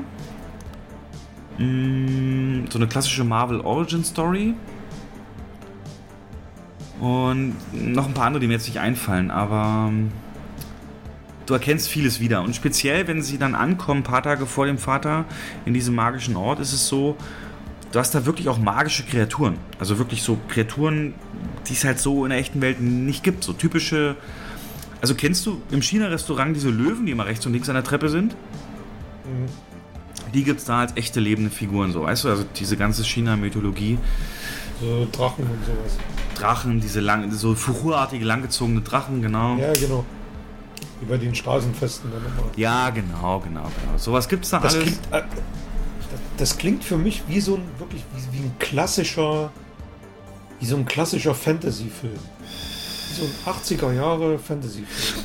Fast schon märchenhaft wird es auch in diesem Ort, diesem Talot. Bis dahin ist es ja. eher äh, so eine typische Bösewichte jagen jemand, weil er was hat, was die wollen, Story. Ne? Und dann, ähm, also jetzt nicht zwingend Winter Soldier natürlich nicht, aber das ist dann doch eher typisch Marvel der Anfang so. Und, und dann so mhm. ab dem letzten Drittel, wo es an diesen Ort geht, und da spielt dann eben auch Michelle Yeoh eine Rolle. Ähm, als die Schwester der Mutter von Chang-Chi, ähm, wird es dann anders. Aber, und das ist auch kein Spoiler, denn es ist auf YouTube veröffentlicht, es gibt ein Wiedersehen mit einem alten Marvel-Charakter, denn die werden dann eine Zeit lang festgehalten bei dem Vater ähm, im Gefängnis und dann hören die auf einmal so eine Stimme, die so, so komisch schreit und so und gehen dann dahin. Und es ist, und wie gesagt, kein Spoiler, weil auf YouTube verfügbar, ähm, aus, ich weiß gar nicht, war es Iron Man 3, wo Ben Kingsley den Mandarin gespielt hat, den, den Typen, mhm. der, wo man damals dachte, das sind den schon die. Fake Mandarin. Den Fake Mandarin, genau. Und das ist wieder Ben Kingsley. Der hat eine relativ große Rolle. Also ab diesem Moment ist er im Film mit drin. Zwar eher als Comedy Relief, aber es wird nochmal klar gemacht, es ist ein Schauspieler, der damals ähm, den Mandarin gespielt hat für den Bösewicht in Iron Man 3 oder zwei, ich, ich weiß es nicht. Zwei war mit, mit Michael Rookie. Ja, nee, genau. Der, ja. Da waren die Fans waren also mega enttäuscht von dem Film damals. Genau, weil sie dachten, es ist der echte. Und jetzt ist das halt der Film mit den echten zehn Ringen. Und der hat dann nochmal erklärt, ja, ich war damals Schauspieler und drogensüchtig und ich brauche das Geld und habe das dann halt gespielt und blub blub blub. Und bin dann zwar in den Knast gekommen, aber euer Vater hat mich dann da rausgeholt, um mich zu töten. Aber jetzt hat er mich hier erstmal eingesperrt, so mehr oder weniger. Und es ist rein Comedy Relief und natürlich die Klarstellung nochmal, dass er wirklich ein abgehafteter Schauspieler war, der mittlerweile drogenfrei ist und hin und her. Und der wirklich, also, aber der sorgt für die lustigsten Szenen, denn und da ist wieder Disney Merchandise Abteilung dabei. Es gibt eins der magischen Wesen. Stellst dir vor, wie so eine, eine Krabbe aus Plüsch und Flügeln. Ja? Ähm, aber ein bisschen größer noch. Das ist doof erklärt jetzt, aber so ein Vieh läuft da halt rum. Das kann halt nicht reden, hat kein wirkliches Gesicht und so. Einfach nur Fell und Flügel und süß und dick. Aber das, diese, das Vieh wird nochmal wichtig, denn sie müssen natürlich vor dem Vater zu diesem magischen Ort kommen und das Vieh kennt natürlich den Weg durch das Labyrinth. Und da nur er die Sprache von dem Vieh versteht, übersetzt er dann immer, weißt du, und äh, wird dann äh, für einige der lustigsten Momente genutzt. Auf jeden Fall. Krabben-Chewbacca. Okay. Ja, naja, auf vier Beinen schon und klein wie ein Hund, aber äh, ist, ist ganz gut. Was dich auf jeden Fall, ich weiß nicht, willst du noch gucken demnächst oder denkst du, dass ja, ich, ich, wollte, ich wollte den diese Woche, aber ich komme nicht mehr dazu. Na gut, danach ist dein Plan ja auch voll mit, mit Bond und allem. Ja, also nur ganz definitiv gucken. Ja, du guckst noch. Ich werde es auch nicht spoilern. Ich werde nur sagen, es gibt eine Planet der Affen Referenz, die wird dich, ja. da wirst du am Boden liegen. Also nicht im Sinne von nachmachen oder irgendwas nacherzählen, sondern er nutzt Planet der Affen Charlton Heston äh, dafür als Begründung, warum er damals Schauspieler werden wollte. Aber die Begründung ist so geil, du wirst dich, also das fand ich richtig lustig und äh, ja, spaßig. Also das habe ich, das war, aber da habe ich sofort an dich gedacht. Aber, aber, was ist, was ist denn sonst die Verbindung zu Phase 4? Also ich habe gehört, ich habe gehört, dass zumindest Dr. Strange eine Rolle spielen soll und also hier zumindest sein Kumpel damit auftaucht und äh, also der Gehilfe von Dr. Strange. Genau, also Wong taucht kurz dass, auf. Dass da, genau, dass da zumindest so, so ein Mini-Bogen gespannt wird. Ähm, Nee, also das, was, das hat mich auch extrem gewundert, dieser Ort Talo, von dem ich die ganze Zeit erzählt habe. Mir ist bis jetzt ja. nicht klar, Jens, ähm, wo er jetzt zu verorten ist. Also du musst da zwar durch einen Wald mit Labyrinth und dann wird wirklich alles komplett magisch und abgespaced. Mhm. Äh, im Internet sagen sie, das ist eine andere Zeitlinie oder eine andere Dimension. Ein Multiversum. Ich, ich also ich, ich kann es mir bis heute nicht. Wie sieht der Wald aus? Wie sieht denn der Wald aus? Ah, wie große Kiefernbäume, so? ganz eng. Wie so ein Kiefernwald. Aber ganz eng und viel grüner. Also Weil mir fällt ja, mir fällt jetzt gerade ein, dass ja Wanda in so einem Waldhaus. Ach so, nein, nein, nein, Magie nein, nein, nein, Das, das ist definitiv nicht. Nee, nee. Okay. Ähm, also, dass diese Welt existiert, stellst dir vor, die ist so abgeschieden von der echten Welt wie die Insel der Amazonen von, von Wonder Woman, aber die sind ja mehr oder weniger. Harry, Harry Potter mäßig so. Die sind ja nur getan. Ja, ja, ja, ja. Du kommst zur Harry Potter Welt auch nur, indem du da durch so ein Portal gehst. Mm. Aber so richtig konnte ich mir noch keinen Reim drauf machen, weil wie sie okay. das integrieren wollen, weiß ich nicht so richtig und, und, und der Bösewicht, also diese Kreatur, die da hinter diesem Tor gefangen ist, ist halt auch super mächtig so. Und wenn die, also laut der Backstory, die da kurz erklärt wird, hat die es auch mal geschafft, fast die gesamte Menschheit, Menschheit zu besiegen. Aber, ach, keine Ahnung. Die Verbindung, die du jetzt meinst, also Wong haben wir einmal in einer, in einer, in einer ähm, ja, in der, aus der im Trailer kurz sichtbaren Szene, wo er dagegen genau. den Bösewicht aus Hulk 2003 kämpft. Ähm, eigentlich 2003, den, den Incredible Hulk halt. Auf jeden Fall. Ja, den, den Kanon Hulk. Ja, genau. Ähm, und dann die Endcredit-Szene. Also es gibt zwei. Die zweite fand ich okay. Kann man aber wirklich nur verstehen, wenn du Hardcore-Marvel-Fan bist. Und die erste, also die nach den animierten Credits kommt, die ist die Verbindung zu Phase 4. Du hast halt dann äh, Chang-Chi und seine nee, Kollegen. Nicht. Nee, nee, ich sag's nicht. Aber die sind dann eben mit Wong im Hauptquartier von Strange. Und zugeschaltet sind auch noch Captain Marvel und, und Bruce Banner. Und die sagen was zu den Ringen, was relativ wichtig werden wird. Ähm, okay. Was aber auch nicht weiter erklärt wird, aber sehr interessant ist, wo man sich viel Gedanken macht, so, okay, was, was könnten sie damit meinen? Also, ist keine Action oder so, ist einfach nur vier Leute, die um, umeinander stehen, fünf Leute und was sagen zu den Ringen, aber pff, sonst. Auf jeden Fall gibt es einen Satz von Wong, der sagt: So, dann macht euch mal bereit. Was jetzt kommt demnächst, das größte Abenteuer eures Lebens. Also praktisch dieses offizielle Willkommen von Shang-Chi im Marvel-Universum. Ja, muss man mal gucken. Aber ich habe mir jetzt drei von fünf Sternen gegeben, um das mal abzuschließen. Ich fand die Kampfszenen unfassbar gut. Also gerade diese asiatischen Martial Arts Sachen, das war wirklich wie ein Tanz. Also der Kampf als Tanz. Ruhige, flüssige Bewegung der Kamera, Bewegungen, die schon, fast schon ballettartig wirken und ich hatte mich da auch stark an dieses Matrix Dojo äh, Trainingsszene mit Morpheus erinnert gefühlt. Ist natürlich klar darauf basierend, auf dieser asiatischen Kampfkunst, aber äh, es ist nicht zu schnell, kein Wackelschnitt und so weiter. Es ist wirklich schön, wirklich schön anzuschauen. Okay. Hier und da hast du dann mich eben... Hat das, mich hat das in so, so alten Martial Arts Filmen immer gestört, dass das so, so choreografiert ist. So offensichtlich äh, so abgehackte Schläge und alles so einstudiert äh, wirkte. Äh, was meinst du jetzt abgehackt? Naja, so diese so diese, diese Handbewegung, dass die immer so ähm, halt choreografiert. Hm. Ne? Weißt du, was ich meine? Das ist ein bisschen schwer zu beschreiben. Also es ist definitiv so choreografiert, aber es ist nicht, es ja. ist, doch, es ist hier mega flüssig, es ist aber trotzdem choreografiert. Ja. Das ist das, was mich so immer gestört hat an diesen Martial Arts Filmen aus den 70ern. Nee, orientiere dich eher an den. Da gibt es auch ein paar, 2000. also es gibt da ein paar Ausnahmen, also Bruce Lee, Todeskralle, das ist eine wohltuende Ausnahme, aber ansonsten ist das jetzt nicht so mein Job. Ja, also insgesamt hätte ich im Nachhinein auch auf ihn verzichten können. Ich habe es jetzt genutzt, weil ich meine Schwester und ihren Mann halt gesehen habe und wir sind Kino- und Filmfans ohne Ende und mhm. äh, wollten das halt, ja, Marvel eh unser Aber Ding. Aber hast du es nicht?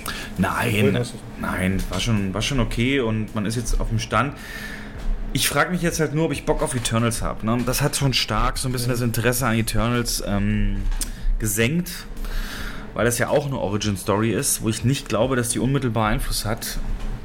Und ich glaube erst Spider-Man und Doctor Strange werden so richtig wieder das voranbringen, alles. Dann dein Film. Jo, ähm, mein Film eher zu, so ein Zufallsguck. Ich mach's auch relativ kurz, weil ich meine, du hattest den schon mal aus. Ähm, Greenland. Jo, okay, okay, aber interessant. Also bin ich sehr gespannt auf deine Meinung. Bitte erzähl mir auch in das Setup, in dem du es geguckt hast. Ich habe es einfach nur im Fernsehen geguckt. Stinknormal auf meinem ähm, Flat. Und ja, vielleicht machen wir noch mal einen ganz kurzen Handlungsabriss. Es geht um einen Kometen, der nah an der Erde vorbeifliegt und äh, für ein Spektakel am Himmel sorgt. Und bei den Menschen wird das halt auch so ein Spektakel, weil die das so als Event feiern. Das ist das Mega-Event und alle gucken an den Himmel und freuen sich und der hat auch einen Namen. Ähm, und der, der John Garrity, unsere Low-Budget Allzweckwaffe Butler, ähm, muss Last-Minute-Einkäufe für eine Grill Grillparty erledigen und bekommt plötzlich eine mysteriöse Warnung auf sein Handy. Er sei auserwählt worden, um mit seiner Familie in einem geheimen Bunker unterzukommen. Dann kommt er zu seiner Familie und den Partygästen und erhält da eine weitere Nachricht, wo genau er sich einfinden soll. Und im Fernsehen sieht man dann, wie Teile des Kometen eine Stadt in Florida zerstören. Er also offensichtlich doch nicht vorbeifliegt. Das ist ein wirklich kurzer und knackiger Einstieg und da erfährt man als Zuschauer die komplette Ausgangslage des Films und äh, zudem auch noch, dass Gerard Butler und seine Frau Eheprobleme haben, weil er sie betrogen hat. Sie haben noch ein Kind zusammen, einen Sohn, ich glaube sechs oder sieben Jahre alt der Film, also was der Warte Film. mal, wie kannst du denn macht? diesen ganzen Einstieg erklären, ohne die Druckwelle nicht zu erwähnen? Das Ding steckt in Florida ein. Er ist in Los Angeles oder so. Also ganz andere Küste. Naja, die, die haut mal kurz von den Socken da bei dieser Druckwelle. Die Druckwelle aus also Florida kommt in Kalifornien an, Mann. Das ist doch überkrass. Ja, okay. das ist so die, ich sag mal, die einzige Action-Szene in, in den ersten 75 Minuten des Films.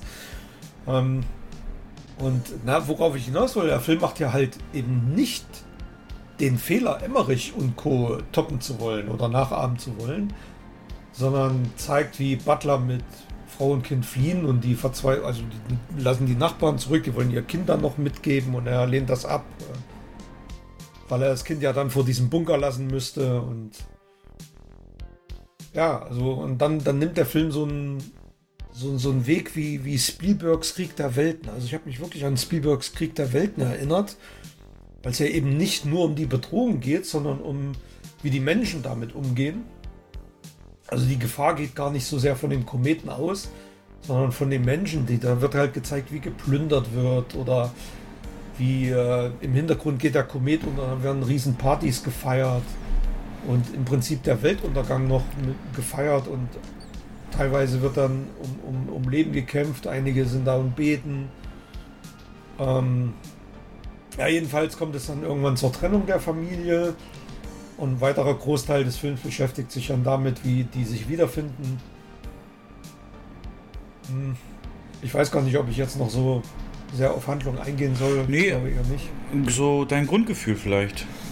Also Greenland punktet, punktet halt nicht so durch Bombast. Also der hat auch, glaube ich, noch nicht mal 30 Millionen gekostet, was man dem Film an allen Ecken und Enden übrigens ansieht. Was? Wo hast du es gesehen? Halt, ja. Wo, wo? Eigentlich, es gibt, also du merkst, dass es ein Low-Budget-Film ist, weil, ähm, und das tut dem Film aber gut, weil der eben nicht so mit diesem Bombast protzt. Also der zeigt halt nicht kein 2012 und Day After Tomorrow Untergangsszenario, sondern zeigt, wie die Menschen damit umgehen. Die Spannung aus diesen, ähm, also saugt die Spannung daraus, aus der Verzweiflung der Frau, die ihr Kind verliert, an einen Führer, die mit, äh, weil das Kind so ein Armband drum hat, die mit diesem Kind in diesen Bunker rein wollen. Und, und wie die natürlich kämpfen, dann wieder zueinander zu finden. Ähm, also Greenland hat auch einige Fehler. Und auch manchmal driftet so ein bisschen ins Klischeehafte ab. Zum Beispiel die Szenen mit dem Vater oder die Nachrichten im Fernsehen. Da dachte ich mir auch, ey, ja, die Posaunen im Fernsehen raus, dass er sich da irgendwie melden soll, fand ich ein bisschen ähm, seltsam. Oder die Eheprobleme.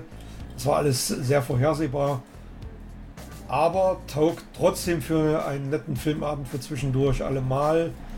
Und äh, im Netz habe ich eine Kritik gefunden, die bringt es auf den Punkt. Jetzt kommt's. Vorhersehbar, vorhersehbar wie ein Furz nach einer Dose Bohnen, aber ganz unterhaltsam. oh Mann. Ja, also fand ich halt auch. Also wirklich unterhaltsamer Film. Ähm, nichts, was jetzt lange im Gedächtnis bleiben wird. Keine, keine Szene, die sich dir irgendwie ins Hirn einbrennt, weil sie besonders spektakulär wäre. Oder es gibt am Ende hin, also zum Ende hin, gibt es eine wirklich gut gemachte Action-Szene, in der so Meteoritensplitter ähm, einschlagen, als sie ähm, mit dem Auto da fliehen und auf, auf so einem Highway stehen und mehrere andere Autos sind und dann fliehen wollen. Das ist ganz nett gemacht. Aber zwischen Anfang und Ende ist das eigentlich, sind keine anderen spektakulären Action-Szenen zu finden. Und äh, die, die Spannung kommt halt wirklich aus der, der Not. Ja, das, der, der Vergleich der mit War of the Worlds ist gar nicht so schlecht, weil auch da kämpft ja Tom Cruise ähm, viel auch mit äh, so naja, nicht alltäglichen Dingen, aber mit, mit so Sachen, eben, die zwischen den Angriffen so stattfinden, wohin und wie und Transportmittel und so weiter.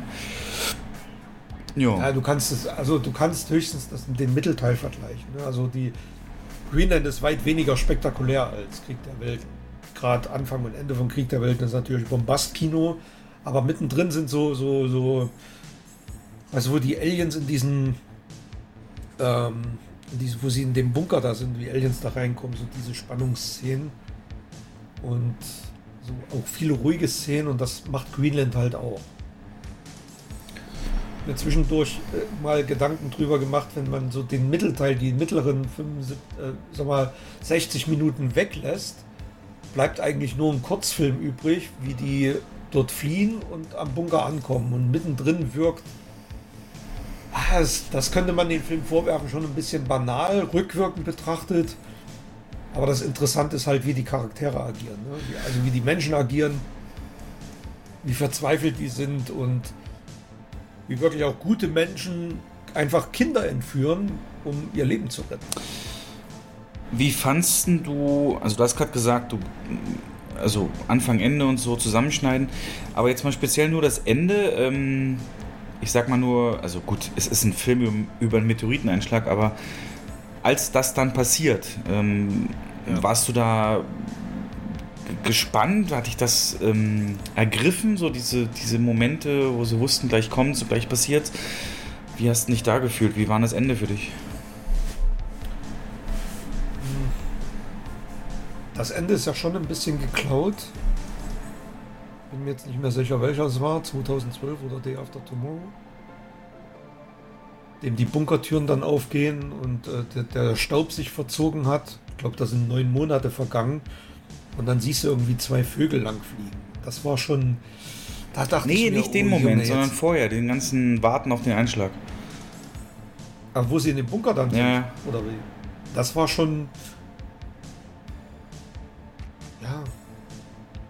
Also warum ich so gezielt danach frage, ist halt einfach, weil ich habe ihn jetzt im Kino gesehen und ich fand, das war so ein Moment, das ist wieder so ein Ding, was im Kino komplett dich anders, auf eine ganz andere Art und Weise mitnimmt. Ähm, denn du hast dann natürlich dann Bässe, die wirklich die, die, die, die Sitze wackeln lassen und, und diese Bedrohung, als würde da wirklich so ein Ding runterkommen. Also nicht spürbar, aber es ist halt doch was ganz anderes als, das ist auch Kino, dieser große Raum, du kannst nirgendwo hin, du kannst nicht mal auf Pause drücken. Es wird halt passieren. Und das fand ich ultra beeindruckend. Also mir hat der wirklich. Also da kam halt, es, kam so, ein- so, ein, so ein bisschen Klaustro, äh, Klaustrophobie rüber. Also man ist halt eingesperrt, es ist dunkel, man ist in so einem Bunker, es ist eine Stahltür davor, du weißt ganz genau, dass du jetzt Monate oder vielleicht jahrelang nicht mehr das Sonnenlicht siehst. Und ähm, wenn man sich so in diese Lage hineinversetzt, wie man dann selber reagieren würde, dann fand ich es doch ein bisschen, hm, dann hätte ich mir, also ich wäre wahrscheinlich da drin verrückt geworden und hätte Panik gehabt und ähm, die waren ja alle sehr gefasst. Und waren, waren, klar waren die froh, dass sie da ihr Leben da retten konnten, aber ja, ich weiß, was du meinst. Das ist, da kommt wieder so dieses, dieses Kino-Feeling rüber, ja. Ja. Ähm, also ich fand den Film richtig gut, muss ich sagen. Und äh, fand auch den Mittelteil sehr spannend, durch, weil eben jeder so verschiedene Hürden zu, zu überkommen hatte. Ich hatte es in meinem Review damals schon erzählt. Ich würde mal wissen, ob du es auch so siehst. Ich fand manche Entscheidungen, also der Film hätte ja nie funktioniert, beziehungsweise die Handlung, wenn sie nicht Hilfe bekommen hätten von so random Leuten, so irgendwelchen Leuten, die sie um irgendwas bitten. Ich glaube, an irgendeiner Stelle brauchen sie ein Auto oder irgendwo müssen sie durch, keine Ahnung, ich weiß nicht mehr so. Aber auf jeden Fall. Ja, fahren dann per Anhalter und solche Sachen, ja. Das wäre doch aber in Real Life nie so, oder? Also ich fand, da gab es zu viele, äh, zu viele Sachen, wo Menschen, andere Menschen denen was gegeben haben und erlaubt haben und für sie gemacht Und haben. das meine, das meine ich ja. Das ist das, was ich meine mit diesem Mittelteil. Das so. war teilweise schon rückblickend, fand ich den banal. Der ist für die Handlung, also für, für das, wie der Film dann am Ende ausgeht, ist dieser Mittelteil komplett irrelevant. ja. Ähm, was Ja. sagst du dazu, dass es eine Ähm. Fortsetzung geben soll? Wusste ich nicht. Ja, ist bestätigt. Ja. Kommt dann ein nächster Komet oder. Weiß ich nicht, also da ist noch nichts bekannt, aber frage ich mich auch, wie, wie, wie langweilig wäre denn ein Film über den Wiederaufbau so, weißt du, dann fickt er einfach alle, macht Nachwuchs oder? kann dann kann Gerard Butler da noch laufen oder wird er noch äh, 20 Kilo fetter? Ey, der ist davon nicht betroffen. Also, du meinst das Dings-Syndrom, ne? das Russell Crowe-Syndrom. Ja, aber, ähm, nee. Also, ich fand einen super guten, und deswegen auch Setups, also wenn ihr ein Heimkino habt und, äh, und eine Leinwand und, und vor allen Dingen Sound, dann schließt das für den Film aber auch an. Also, das wäre so mein, meine Bitte, weil der Ja, ich habe profitiert den enorm Receiver schon davon. angemacht, aber ich, ich glaube, ich war sogar zu faul, nach vorn zu gehen und einen Subwoofer anzuschalten. vielleicht war das mein, ja wirklich, vielleicht war das mein Fehler. Vielleicht hätte ich mal doch den Beamer anschmeißen sollen. Naja, und zur Not, ich finde, die Chemie stimmt zwischen den beiden Hauptdarstellern und äh, gut anzusehen. Ich habe mich die ganze Zeit gefragt, woher kenne ich die Frau? Ey, ich habe mir den Kopf zermürbt, bis ich dann auf Venom gekommen bin. Freundin von Venom. Na, ich habe es nicht geguckt. Ich habe, äh, sie ist bekannt, also Venom weiß ich gar nicht, aber sie ist auf jeden Fall die Freundin auch von Deadpool. Und, Ach, meine ich doch Deadpool, Ach so. nicht Venom. Ja. Deadpool. Sorry. Und dann Genau. gab es mal so eine Serie wie die Außerirdischen oder wie die Ankunft, ähm, wo so Aliens äh, über den Städten hängen in ihren Raumschiffen und keiner weiß so wirklich, was sie wollen. Und da ist sie auch eine von den Alien-Oberhäuptern. Ja, nee, immer gut anzuschauen, die Frau. Monika Baccarin heißt sie, glaube ich. Ähm, nee, war gut. Auch die, ja. das Kind hat auch gut gespielt. Also fand ich jetzt weder Overacting noch irgendwie äh, schlecht geschauspielert. War okay. Ja. Ich fand es schon extrem bedrohlich. Also die, die Szene, Mini-Spoiler, wo ich sage, da ist der Mittelteil dann doch nicht so umsonst, wo ich sage, das, das ist dann eben auch ohne Action so ein Schlag in den Magen, fand ich zum Beispiel, als sie dann eben eigentlich schon sicher auf dem Militärflugzeug sind oder drauf dürfen. Und dann kommt irgendwie durch einen dummen Zufall raus, dass der Sohn irgendwie eine Medizin braucht oder äh, nicht, nicht ähm, Insulin. Insulin braucht, genau. Und dann heißt es halt, nee, sorry, also ähm, äh, wer medizinabhängig ist oder braucht regelmäßig, der kommt hier nicht mit. Wir brauchen nur sozusagen so die Besten für die neue, ja. neue Welt. Und, Und, spätestens da, ja, ja. ja. Also ganz kurz, da war klar, dass, dass ja, sorry. Ganz kurz so. Weil ich jetzt eben auch weiß durch meine Freundin, was so eine Liebe zwischen ähm, äh, Mutter und Kind und so weiter, das, das, also ich habe ja selber keine Kinder, aber was, was, was das ähm, bedeutet und was eine Mutter eigentlich, das, das ist so, also deswegen hat mich das mehr mitgenommen, als wahrscheinlich, wenn ich sie nicht kennen würde, aber ähm, das muss der schlimmste Satz für eine Mutter sein, wenn es halt heißt, okay, ihr könnt, aber das Kind nicht, ne? Naja, deswegen und spätestens an dem Punkt war klar, dass es eigentlich so ein Arge Noah-Denk wird, ne? Wie bei 2012, so ausgesuchte Leute, da konnte ja. man sich dann noch einkaufen. Ja, aber ist aber logisch, finde ich. Also wenn es in echt passieren würde, würde man es genauso machen. Naja, und er wurde halt ausgesucht, weil er irgendwie Bauingenieur ist. Das, das fand ich auch ein bisschen an Haaren herbeigezogen. Ja, was ist denn am meisten da, nötig, wenn du eine Welt neu aufbauen ja, willst? Ja, aber dann, dann, dann übers Fernsehen, übers Fernsehen. Da, er hat die Bude voller Menschen und übers Fernsehen sagen sie ihm hier bla bla. Und alle fragen sich natürlich, warum kriege ich jetzt keine Nachricht und äh, warum werde ich jetzt nicht? Und äh, sind, werden alle neidisch und wollen alle mit. Das fand ich ein bisschen arg an den Haaren herbeigezogen, konstruiert, aber ja, hey, das würde die Handlung auch irgendwo wichtig. Ja. Nein, das würde im echten Leben genauso sein. Ich meine, du hast ja auch einen Fire TV-Stick. Die wissen, du arbeitest im Kino und man ja, braucht natürlich Kinos nach einer Apokalypse und dann würdest du auch so eine Nachricht kriegen. Also, das ist auch ganz klar. das stimmt. Ja. Nee. Ja, ja. ja ich, ich fand mal. die Szene, ich fand eher die Szene, als sie mit, ähm, mit den beiden per Anhalter mitfahren und äh, die, die Mutter dann rausgeschmissen wird und die das Kind entführen, mit dem weiterfahren. Also wie ja, sie da reagiert und wie verzweifelt sie dann ja, ist. Ja, das war ein bisschen ähm, zu krass. Also. Ne? Und ähm, also wenn man sich da in die Lage mal versetzt, ähm, dass sie so ihr Kind verliert und mhm. vielleicht nie wieder sieht weil, und wie sie es dann wieder findet, klar, ne, ist Hollywood, immer noch Hollywood. Ja. Klar findet sie das Kind wieder und klar findet sich die Familie am Ende wieder. Das ist halt schon sehr vorhersehbar. Das ist halt der Furz nach der Dose Bohnen. Aber so in der Situation selber ist da schon die Verzweiflung spürbar. Und das ist so dieser Bogen zu äh, Krieg der Welten. Ah ja, okay. Gut, einen ganz anderen Krieg ja. der Welten werden wir uns jetzt reinziehen, beziehungsweise für euch Hörer jetzt. Für uns, äh, Jens und mich, sind es noch äh, knapp 22 äh, Stunden. Und werden direkt im Anschluss äh, weiterreden. Für euch vergeht gar keine Zeit. Äh, wir werden Dune, das neue, den neuen Film von Denis Villeneuve, schauen, wo es äh, laut Reviews äh, der beste Film des Jahres und definitiv der kinowürdigste Film des Jahres sein soll. Ich werde mir hier in meiner Stadt im IMAX-Saal angucken und Jens bei sich im größten Saal. Und wir werden dann direkt nach dem Film, nach dem Heimweg, uns nochmal zusammensetzen und die ersten Eindrücke wahrscheinlich auch mit viel Spoilern besprechen. Das heißt, wer Dune irgendwann später guckt oder keinen Bock auf Spoiler hat, dem sagen wir jetzt schon mal Tschüss. Aber wenn ihr unseren wirklich frischen Eindruck von Dune mitbekommen wollt, dann bleibt einfach dran. Aber vorher, Jens, deine Erwartungen an Dune, ähm, hast du alle Trailer gesehen und, und, und was denkst du, gibt uns der Film? Also wird es der beste des Jahres? Kannst du das anhand der Trailer schon sagen? Bist du da voreingenommen wegen dem David Lynch-Ding oder was äh, würde dir reichen für einen guten Kinoabend, wenn der Film, was müsste der liefern? Warte von Danny Villeneuve natürlich ein Meisterwerk. okay.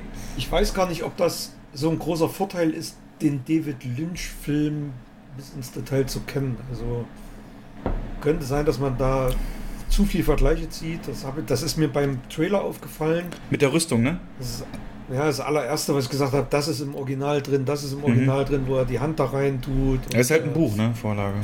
Ja, es ist ein Buch, richtig. Ähm, und deswegen hier an der Stelle nochmal, das ist ein Teil des Buches, was hier verfilmt wurde. Der erste Hälfte des ersten Buches. Mhm. Genau.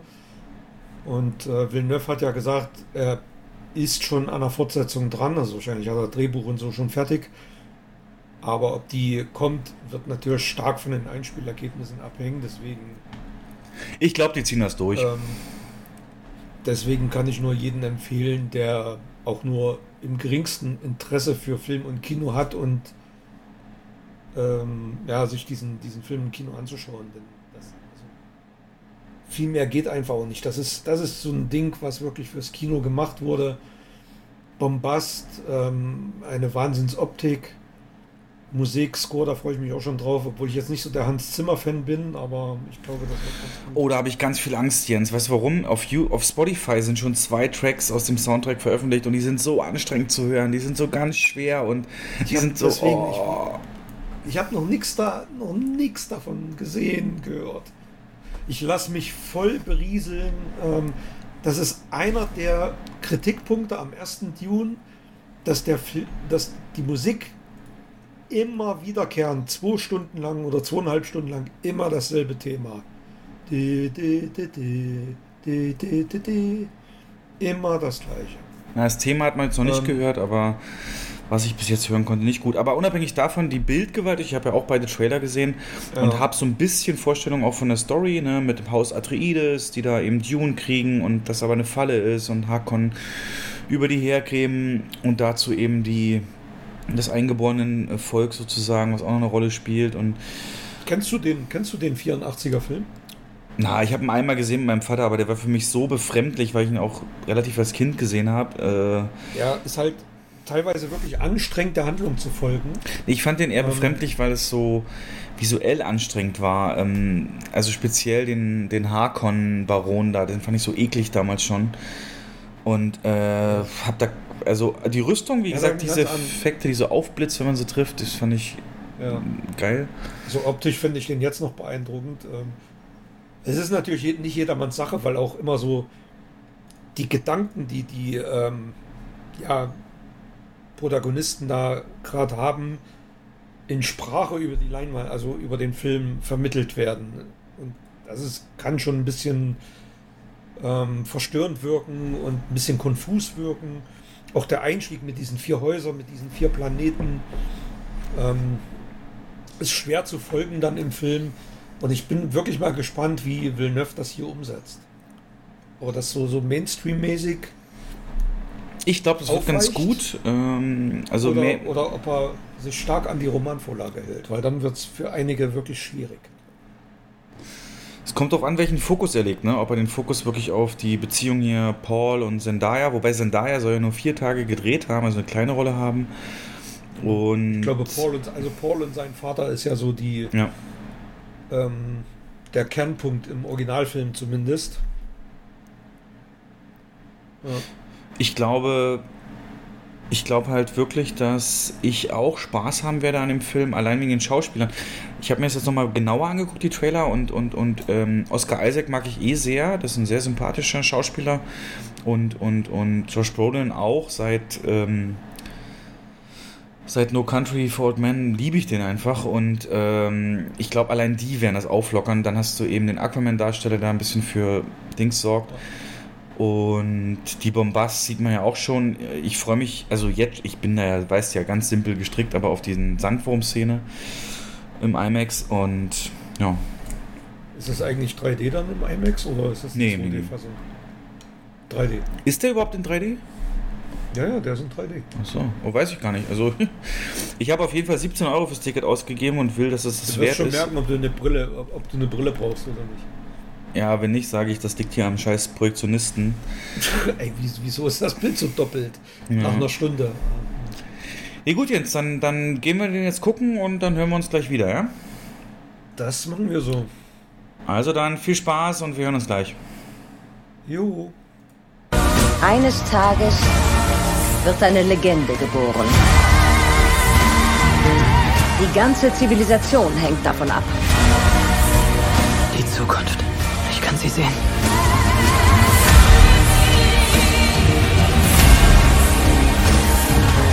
Ich darf keine Angst haben.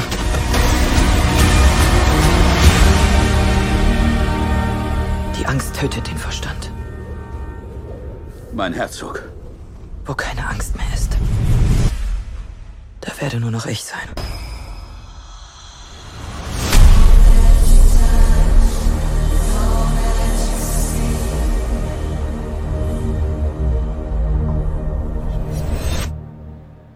Wir hören uns gerade direkt nach dem Film wieder. Wir haben noch kein Wort, ich habe unterbunden, dass wir ein Wort vorher miteinander reden. Und hören uns jetzt, wir haben beide 20, 20, 30 Uhr Vorstellungen gesehen von Dune. Und ich würde mal sagen, wir gehen das ganz gesittet an und ordentlich und lassen uns jetzt hier nicht mit, von Gefühlen mitreißen. Aber Jens, wie krass gut war das gerade? Ah, Jens, äh, ich weiß wirklich nicht, wie wir anfangen wollen. Echt, ich habe keinen Plan, wie wir das jetzt machen wollen. Äh, ich würde sagen, frei raus, oder? Also keine Ahnung. Ähm, wie war denn mhm. erstmal dein, dein, also, okay. Hast du eine Idee, wie wir das jetzt angehen? Das ist ja, also wie wir dem gerecht werden. Mhm. Sag mal ganz kurz, wie, also, ah, kacke, wie fangen wir an? Wir brauchen einen guten Einstieg. Äh, also mein, also pass auf. Ja. Einstieg wäre mein allererstes Gefühl nach Ende des Films. Ja, sehr gut. Machen wir es so. Mein, aller, mein allererstes Gefühl war wirklich, ich habe das mit, mit Herr der Ringe verglichen, also mit dem äh, Filmerlebnis Herr der Ringe, der allererste Herr der Ringe. Ähm, da habe ich exa wirklich exakt dasselbe Gefühl gehabt nach dem Film und dachte mir, hä? Schluss? Jetzt? Wieso? Wieso geht das jetzt nicht weiter? Und ähm, auch da kannte ich die Romanvorlage nicht. Hm, ich habe den, den Trickfilm vorher mal gesehen und kannte halt die komplette Story aus diesem Zwei-Stunden-Film und hier war es eigentlich die identische Ausgangslage. Ich kenne den 1984er Film von David Lynch und der geht halt viel weiter. Also die Handlung wird in dem äh, viel weiter erzählt und das große Bombast, was Villeneuve sich jetzt aufgespart hat, das kommt eigentlich alles erst. Also das ist wirklich exakt dieselbe Ausgangslage wie bei Herr der Ringe damals. Wenn wir auf jeden Fall am Ende nochmal drüber quatschen, wie du äh, das empfunden hast mit, mit, ähm, mit äh, oder was du für Hoffnung oder Erwartungen an Teil 2 hast. Auf ja. jeden Fall. Also du hast völlig recht, ich musste auch mehrfach an Herr der Ringe denken. Du hast völlig recht, ging mir ganz genauso. Und ich, ich habe ich hab ich habe eine Aussage von, von einem Herr der Ringe Produzenten im Kopf damals. Das war nicht Peter Jackson, sondern irgendjemand anders. Und der hat Urton gesagt, ihr habt doch noch gar nichts gesehen. Und hat damit halt auf die zwei Türme und Rückkehr des Königs äh, angespielt. Ja. ich bin mir sicher, es ist hier genau das gleiche. Es ist genau dieselbe Ausgangslage. Ihr habt noch gar nichts gesehen. Und wenn, das will was heißen, denn ich kann euch sagen, wir haben was gesehen und was wir gesehen haben. Also erstmal, lass uns, lass uns, lass uns weiter über Gefühle reden. Ich muss mich erstmal entschuldigen, meine Vögel, die schimpfen jetzt gerade, weil ich hier labere. Ich konnte die natürlich nicht aus dem Zimmer entfernen. Nein, alles gut. Damit müsst ihr jetzt mal kurz leben, die paar Minuten. Ja, gleich mal alles aus. Nee, aber vom, vom Gefühl her, also wirklich, warum Herr der Ringe? Weil es auch dieses, es ist eine, es, uns wurde eine epische Welt präsentiert die wurde uns nicht nur präsentiert, die wurde uns auch erklärt, aber für Erwachsene, also nicht alles wurde einem vorgekaut. Und das über Bilder und Visuelles in, in, zum Leben erweckt, das, das äh, ist genau dieses Niveau. Es ist ja, Worldbuilding, wieder, dass man so. Und wieder genau derselbe Bogen und wieder genau dasselbe wie bei Herr der Ringe. Villeneuve gelingt es, dass du direkt in den ersten zehn Minuten in diese Welt eintauchen kannst. Das hast du ja manchmal, dass das äh, ewig dauert. So ewig hinzieht und so ein bisschen befremdlich wirkt. Aber das zieht einen sofort in einen Bann, diese, diese wahnsinnigen Bilder. Und es wird ja wirklich ganz ruhig erzählt und äh, er lässt sich extrem viel Zeit und der Anfang ist sehr behäbig, sehr langsam. Lässt, ne, aber lässt einem auch so die Luft zum Atmen als Zuschauer, um, um überhaupt nachzuvollziehen, was da gerade passiert und äh, diese einzelnen Häuser kennenzulernen. Das ist ja extrem wichtig für die Story. Äh, ich fand den Einstieg super gemacht. Ja, ähm, ich habe tatsächlich noch zwei andere Vergleiche und zwar äh, der Regisseur Denis Villeneuve selber hat gesagt, er will mehr oder weniger auch ein Star Wars für Erwachsene machen. Die Ähnlichkeit hat entsprechend die Bildsprache auch enorm. Ja, ja. Und ähm, vom Gefühl, wie ich im Sitz gesessen habe und die ganze Zeit klebte an der Leinwand und, und an dem, was da passiert. Und ich hatte einmal nur das Gefühl, na, es ist doch schon ganz schön lange wahrscheinlich, aber sonst habe ich gedacht, bitte hör niemals auf. Es hätte für mich so ständig weitergehen können. Und das Gefühl, dieses auch dieses Bedrohliche und dieses Packende, tatsächlich ist jetzt vielleicht nicht so der passende Vergleich vom Genre und so, aber ist auch ein Villeneuve-Film, von dem habe ich hier schon oft erzählt. Das ist halt Sicario. Und äh, Sicario auch ein ähnlicher Einstieg, ein ruhiges Bild erstmal, dann ein kleinerer Schusswechsel. Ich meine, du erzählst, er startet ruhig los, aber bildlich startet er gar nicht ruhig. Das sind imposanteste ja, ja. Flotten und, und, und Vorgeschichte, die man da visualisiert kriegt, auf, auf, auf, auf wirklich riesigem Niveau, ähm, bevor es dann ein bisschen zurückfährt in die, in die Hintergrundgeschichte und, und äh, äh, Hauptcharaktere und so. Und das war bei Sicario ja auch. Und äh, da gab es am Anfang dann diesen Drogen-Haste in diesem Haus und danach wurde alles erklärt, so wie ist das, wie hängt das zusammen, wer sind die Leute, die ja da Finger mit dem Spiel haben. Ja, ja. Und dann gab es ja auch immer wieder diese einzelnen spannenden Set-Pieces, ne, Grenzübergang und so. Und ich kam nicht umhin, schon während des Films habe ich gedacht, von der Spannung her und wie ich hier gerade im Sitz sitze, die Grenzübergangsszene, so habe ich mich das letzte Mal gefühlt, ähm, und jetzt wieder bei der ersten Sandwurm-Szene mit dem, mit, dem, mit dem Ernter, als die dann immer näher kam. Das war für mich eine der besten Szenen jetzt schon im Film. Mhm. das stimmt und das ist bei, bei Sicario ist halt auch so, dass es kein, ich sag mal, kein Action-Overkill ist und kein, ja, also also wirklich gezielt eingesetzte Action-Sequenzen ja. und und die sind nie selbstzweckhaft, sondern wirklich tragen die Handlung. Und die sind nie irgendwie, um irgendwas gerade zeigen zu wollen, was er kann, sondern es ist in die Handlung eingebettet. ja. das, das hatte er auch schon bei dem, wie hieß denn der Film mit den Aliens? Arrival? Arrival auch. Hm. Doch, ja, ne? Ja. Ähnlich. Auch ähnliche auch ähnliche Optik, fand ich. Er hat auch gesagt, er hat äh, Blade Runner und Arrival schon mit Dune im Hinterkopf gemacht, um so ein bisschen Erfahrung ja. zu sammeln für bestimmte Einstellungen und wie etwas wirkt und so. Ja, okay. Ähm, aber was mich dann noch fasziniert, ist nicht nur diese, diese, also auch bei dieser Sandwurm-Szene, über die wir gerade reden, da ist natürlich eine Gefahr, die ist nicht, noch nicht konkret sichtbar, aber jeder weiß, dass sie eben da ist.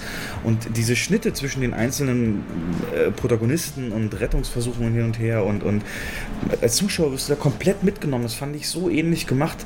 Und aber, was der Film halt auch schafft, weil du gerade sagtest, er verlässt sich nicht nur auf Action, es gab auch ganz viele Dialogszenen, wo ich so gebannt war. Also wo nichts passiert an Action, wo einfach nur Dialog ist.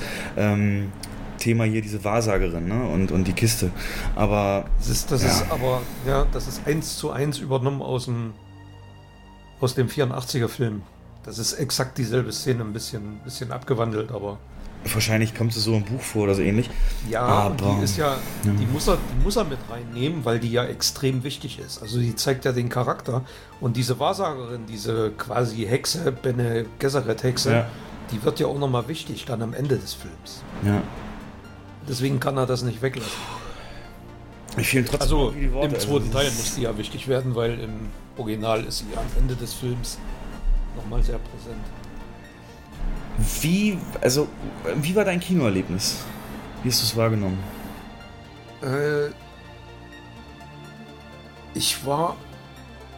Ich habe ähm, ich habe das genossen eigentlich sogar, muss ich sagen. Es war so komplett abgetaucht. Ja.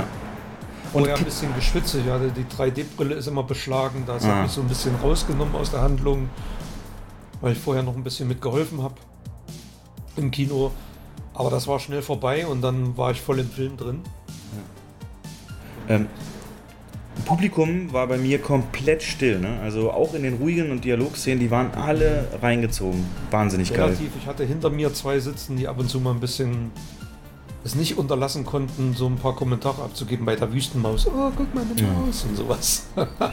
Ja, okay, das ist ja. Und dann beim Popcorn essen. Aber naja, gut. ja. Es ist halt, ist halt trotzdem im Kino, ne? Also ich hatte das beste Kinoerlebnis seit fünf Jahren mindestens. Ähm, Okay. es hat mich also so derbe geflasht. Und ich weiß, ich klinge jetzt wie so ein, wie so ein Werbesprecher für dieses Kino hier, aber dieser Film hat IMAX sowas von verdient. Ähm, es ist ein Fenster in diese Welt in einer Größe, die dich fast den Wind spüren lässt von dem, was da abgeht. Und, und Aber das- war eine 3D-Vorstellung. IMAX 3D, das War 3D. ist auch ein Klopper von 3D-Brille. Die ist extra für, für IMAX da. Die ist nochmal irgendwie anders oder größer, keine Ahnung. Auf jeden Fall nochmal eine andere Brille. Aber auch dann vorher die IMAX-Trailer. Da gab es einen ewig langen, der das neue Soundsystem von IMAX vorgestellt hat. In 3D auch. Und wahnsinnige Aufnahmen bis hin zum Space Shuttle-Start. Du hast dich wirklich gefühlt, als sitzt du da drin. Und Kampfjets, die in 3D bis an deine Nasenspitze fliegen. Und im Hintergrund Meereskampfkreuzer äh, Kampfkreuzer und so. Richtig geil eingestimmt auf IMAX. Und dann kam auch nur Filmtrailer, keine normale Werbung. Und dann ging es auch schon los. Ähm, ist natürlich scheiße, dass sie nicht mal einen neuen Bond-Trailer bei mir gezeigt haben, sondern immer noch den, wo am Ende April 2020 steht. Aber naja, das ist dann nicht so schlimm gewesen. Und dann ging es halt los. Ich habe heute extra noch, ich habe ich hab extra die Trailer-Show noch mal umgebaut und habe den September, äh, 30. September-Trailer da reingenommen. Sehr gut, da denkt einer mit. Ja, und ist dir aufgefallen, vor den Logos kommt schon was, ne? Ein Satz. Äh, Ja, ja, ja, das habe ich äh, und da wusste ich, okay, jetzt, also jetzt, kurz. jetzt, jetzt geht's los. Ja, ja. Genau. Und ja, was, was, was sind so Dinge, die dir präsent sind? Was sind so, was, wo hast du schon beim Film gedacht? Das muss ich gleich Stefan erzählen, weil ich hatte da so einige Dinge. ähm, zum Beispiel hätte ich nie gedacht, dass in dem Film Dudelsack vorkommt, aber ich habe einen Dudelsack in Dune gesehen. ähm, Ja, also was mich echt überrascht oder eigentlich schon ein bisschen geflasht hat, waren diese Libellenhubschrauber. da. auch Weißt du, diese Flügel, die so ja, kann man sich so, so eine geile Idee überhaupt überlegen. Die ist nicht von ihm Ähm. tatsächlich. Ähm, Die kannte ich auch schon, denn ich erzähle ja ganz oft, dass mein Bezug zu Dune eher dieses Computerspiel ist, ne? Dune 2 damals. Ja.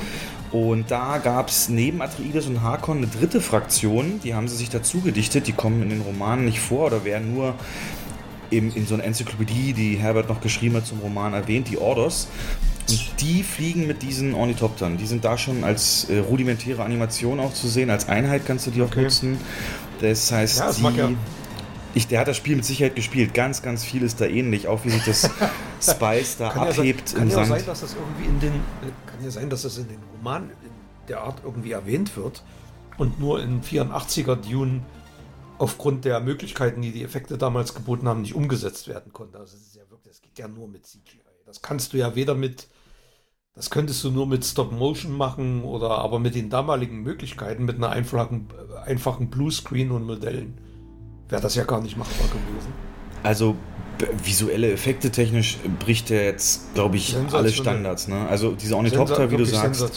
die Bewegung, das ist so kristallklar und äh, wirklich äh, schwer. Also ne? es hat Impact, Gewucht, diese Effekte und äh, die hast, Gerätschaften. ähm, da, Wahnsinn. da gab es eine Szene, diese, diese Transporterschiffe, die Riesendinger, Ja, wo das aus dem Wasser aufsteigt. Da. Das ist genau so eine Bombast-Szene gewesen. ne? So, so, so, so Kleinigkeiten, wo du da im Saal sitzt und denkst, geil, sowas, will, sowas willst du auf der großen Leinwand sehen. ja.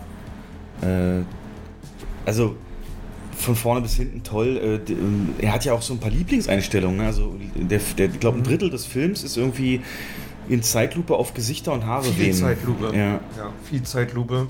Das wird einigen nicht gefallen, passt aber zum Stil des Films, weil der halt wirklich auch so ruhig und langsam erzählt wird. Also, also gerade in den Szenen, die so ruhig erzählt werden, passt das super.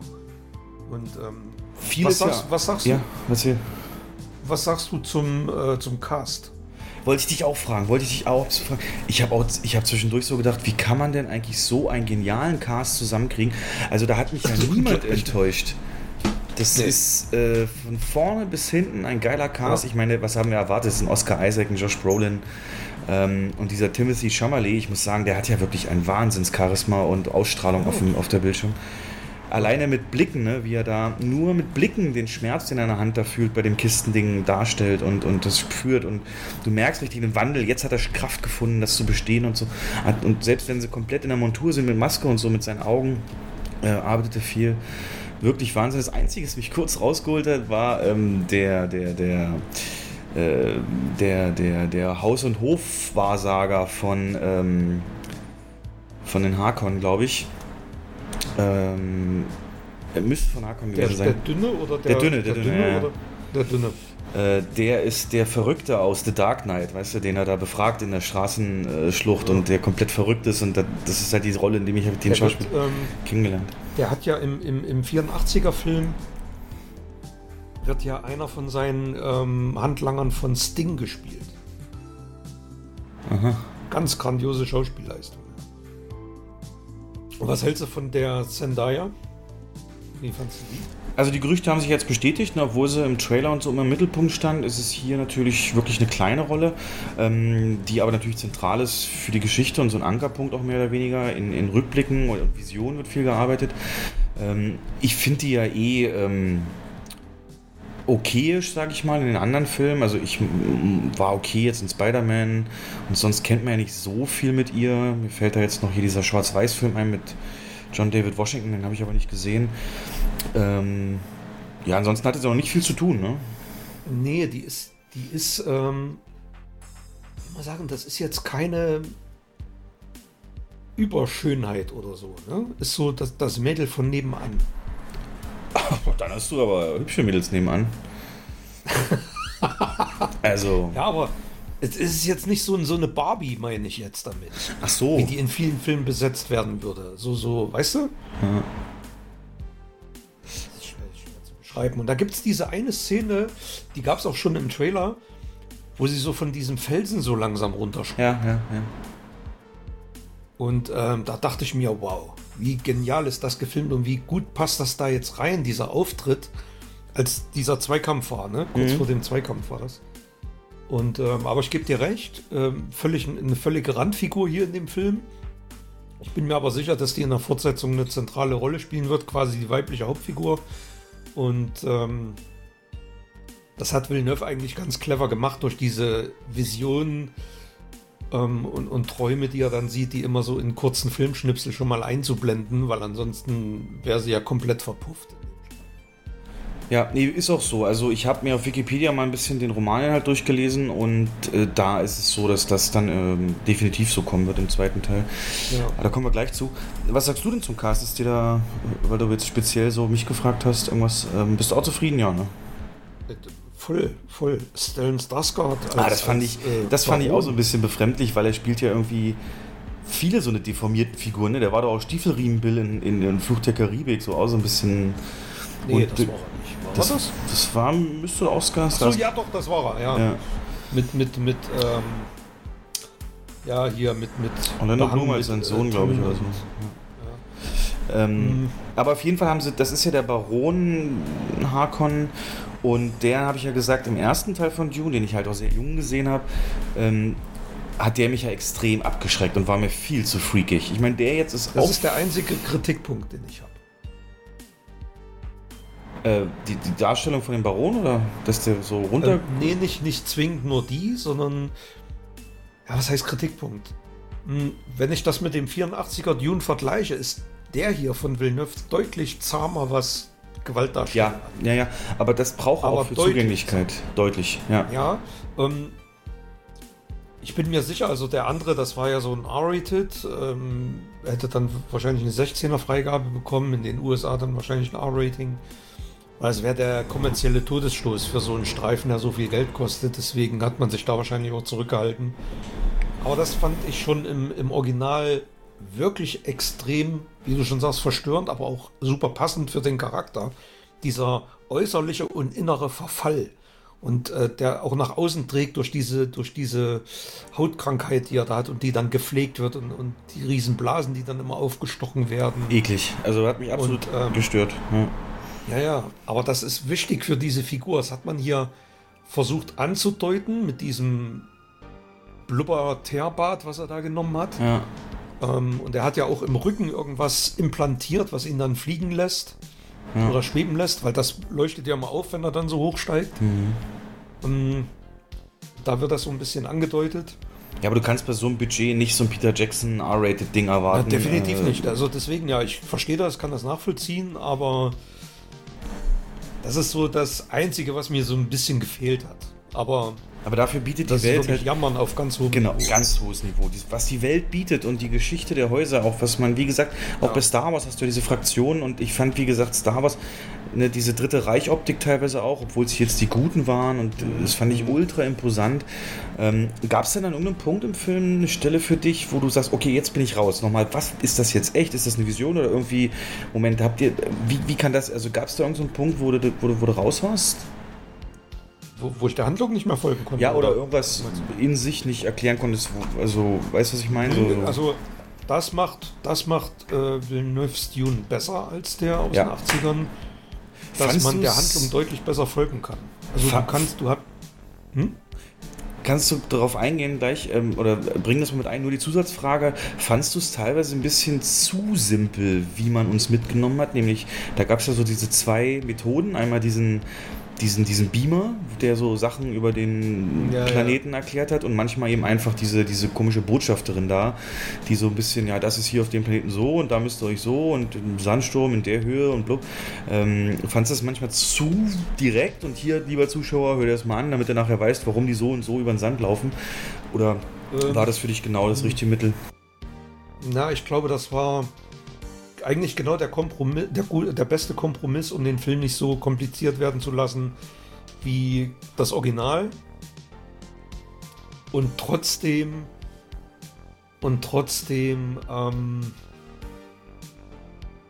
trotzdem das unter, ich sag mal, das Niveau der Story und, und des Unterhaltungswertes relativ hoch zu halten. Also das liegt so, so ein bisschen mittendrin, finde ich. Und ähm, da hatte ich im, im 84er immer meine Probleme, diese Häuser auseinanderzuhalten. Und die, da kam irgendeine Figur, die wusste ich dann nicht zuzuordnen. Wo gehört die jetzt hin? Und dann diese Wahrsagerin, was macht die jetzt? Zu wem gehört die jetzt? Äh, die, die ist ja eigentlich eine neutrale Figur. Und das wird hier besser erklärt. Es wird hier besser erklärt, dass die, dass die wie so ein, ja, wie soll man das sagen? Das ist wie so ein,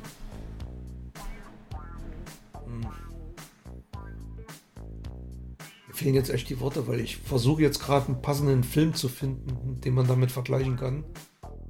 Wo auch so eine Figur Das Ergebnis bleibt ja dasselbe, es ist zugänglicher. Ja. Und, ähm, Es ist zugänglich und du wirst, ähm, du wirst wirklich einfacher in diese, in diese, äh, ja, in diese ganze verworrene. Es ist ja eigentlich ein Film über Politik auch. Und ja, der Imperator, ja genau, es gibt einen Oberboss, Ja, ja, der hat genau, Angst, ist- dass jemand stärker wird und ja. ja, genau. Und es ist, da kommt auch wieder so, ein, so eine Parallelen zu Star Wars Episode 1 diesmal. Diese Handelsföderation, die dann gegenseitig ausgespielt wird. Und das ist hier, ist ein bisschen, sag mal, es geht in eine ähnliche Richtung. Ne, hier gibt es ja auch diese Gilde, dieses, die das Spice fördern. Und die unterschiedlichen Häuser auf den unterschiedlichen Planeten und der Imperator, der eigentlich über diesen, diesen Teil des Universums herrscht und quasi der eigentlich der Bösewicht in der ganzen Story.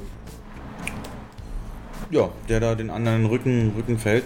Und das wird sich ja auch in weiter, also er hat ja nicht nur vor, einen zweiten Teil zu machen, sondern wenn das gut ankommt, dann auch noch einen dritten, der dann eben das zweite Buch in Angriff nimmt, wo das ja alles nochmal auf eine viel höhere Ebene ist. Es hat ja jetzt am Ende, hat der Paul ja auch so ein bisschen seine Mission gesagt, ich werde mich rächen am Imperator und das kriege ich irgendwie hin. Das ist jetzt dann, er macht ja die klassische Heldenreise mit, auch wie Luke, ne? Äh, Luke Skywalker, so ein bisschen Ja, so das kannst du aus- wirklich vergleichen. Ne? aus diesen behüteten Verhältnissen in eine fremde Genau. Umgebung mit Mentorfiguren und, und ähm, Unterstützerfiguren und so weiter und äh, wächst über sich hinaus. Das ist ja das ganz Klassische. Und mir ist nur, ja, also, äh, also, da- ja, weiß man nicht, aber Luke, ich meine, war ja wirklich ein Löffel am Anfang so, im Sinne von ne, ein Farmer halt, ein Bauernsohn. Und hier war mir nicht so richtig klar, wie stark ist er denn jetzt. Ähm, und er hat ja schon exzessiv Kampftraining, hat man ja gesehen und so weiter, aber spielt auch keine Rolle. Ähm, er muss halt geistig auch ja- mit vielem klarkommen. das ist ja auch, also das, was jetzt von ihm gezeigt wurde hier in dem Film, mh, ist ja wirklich ein Bruchteil dessen, was am Ende dann, was er am Ende dann vollbringt. Ja. Also Villeneuve ist schon sehr mutig, muss ich sagen. Auf, die, auf diesen großen Bombast hier in dem Teil 1, da steht ja am Anfang steht ja Dune Part 1. Ja, steht sogar im Titel. Hm. Ja, ja. Und ähm, ich habe, als wir die Festplatten bekommen haben, steht da auch drauf, Dune Part 1. Da habe ich schon gedacht, ui, hm, alles klar, Fortsetzung ist safe, scheinbar. Und ähm, es ist, ich finde es sehr mutig, auf diesen Bombast zu verzichten. Was redest du? Er nur- Der, Ja. hatte doch massiv viel Bombast. Ja, ja, nee, ich meine auf diesen, auf diesen, was dann anschließend kommt. Okay, lass, Diese- uns, lass uns das anders gestalten. Das wäre jetzt ein bisschen Spoiler, aber Nee, wir machen, also ich will das auf jeden Fall ein bisschen unsere Spekulation haben. Noch zwei Fragen vorher. Und zwar, äh, du hast ja mich, also für die Hörer vorhin und mich persönlich gestern im Cast auch gefragt, äh, die Musik von Hans Zimmer, da würde ich gerne mal was von Ja. hören. Das wäre jetzt mein nächster Punkt gewesen. Hey. Mm, ich mag Hans Zimmer ja, ich will jetzt nicht sagen prinzipiell nicht, aber meistens nicht, weil das für mich zu sehr Konservenmusik ist. Dim, dim, didim, dim, didim, didim, Hatten wir schon mal. Ne, hatten wir schon mal ausgelutscht und äh, in jedem Film dasselbe Thema. Hier muss ich sagen, das ist wirklich, was er hier gemacht hat und hier geleistet hat, wenn er das alleine gemacht hat, das ist Oscar würdig. Also das ist ein, ein Score, den ich so in dieser Qualität lange nicht gehört habe. Grandioser Score und ähm, ich habe auch, also ist, der verzichtet auch völlig auf so ein durchweggehendes Hauptthema, was Ja. so klischeehaft wäre, Ja. sondern vertont jede einzelne Sequenz und jede einzelne Szene in dem Film anders. Und genauso wie es passt. Dann hat er diese Chöre, die im Hintergrund ähm, singen, so mal tief, mal hoch. Die man aus dem Trailer kennt. Dieses, Mhm. Ja, dann dieses, dieses, äh, manchmal auch dieses Wummernde, was man aus Villeneuves äh, älteren Filmen kennt, von, von ähm, ja, einfach nur dieses Wummern. Äh, lustige Anekdote kurz. Bei einer Szene, nämlich als sie den Zweikampf hatten, war das auch drin. Mhm. Und da habe ich gedacht, ob da jetzt ein Sandwurm kommt, ne? Weil das hatte so ähnlich diese Ja, ja. tiefen Bässe und Klänge, als, als wenn diese so Bumper vom, vom Sandwurm, Ja, diese genau. Bumper, die dahingestellt Oh, werden. hm. Ähm, ähm, ähm. Also muss ich wirklich sagen, ähm, das ist so einer der beiden Scores, die mich beeindruckt haben von Hans Zimmer. Der zweite war Gladiator.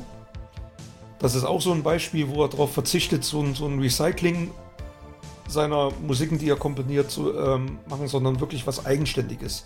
Und das ist ihm hier perfekt gelungen, muss man Ja. schon sagen. Ich bin gespannt auf Bond, weil auch da schreibt er die Musik bei No Time to Die oder hat sie ja schon geschrieben.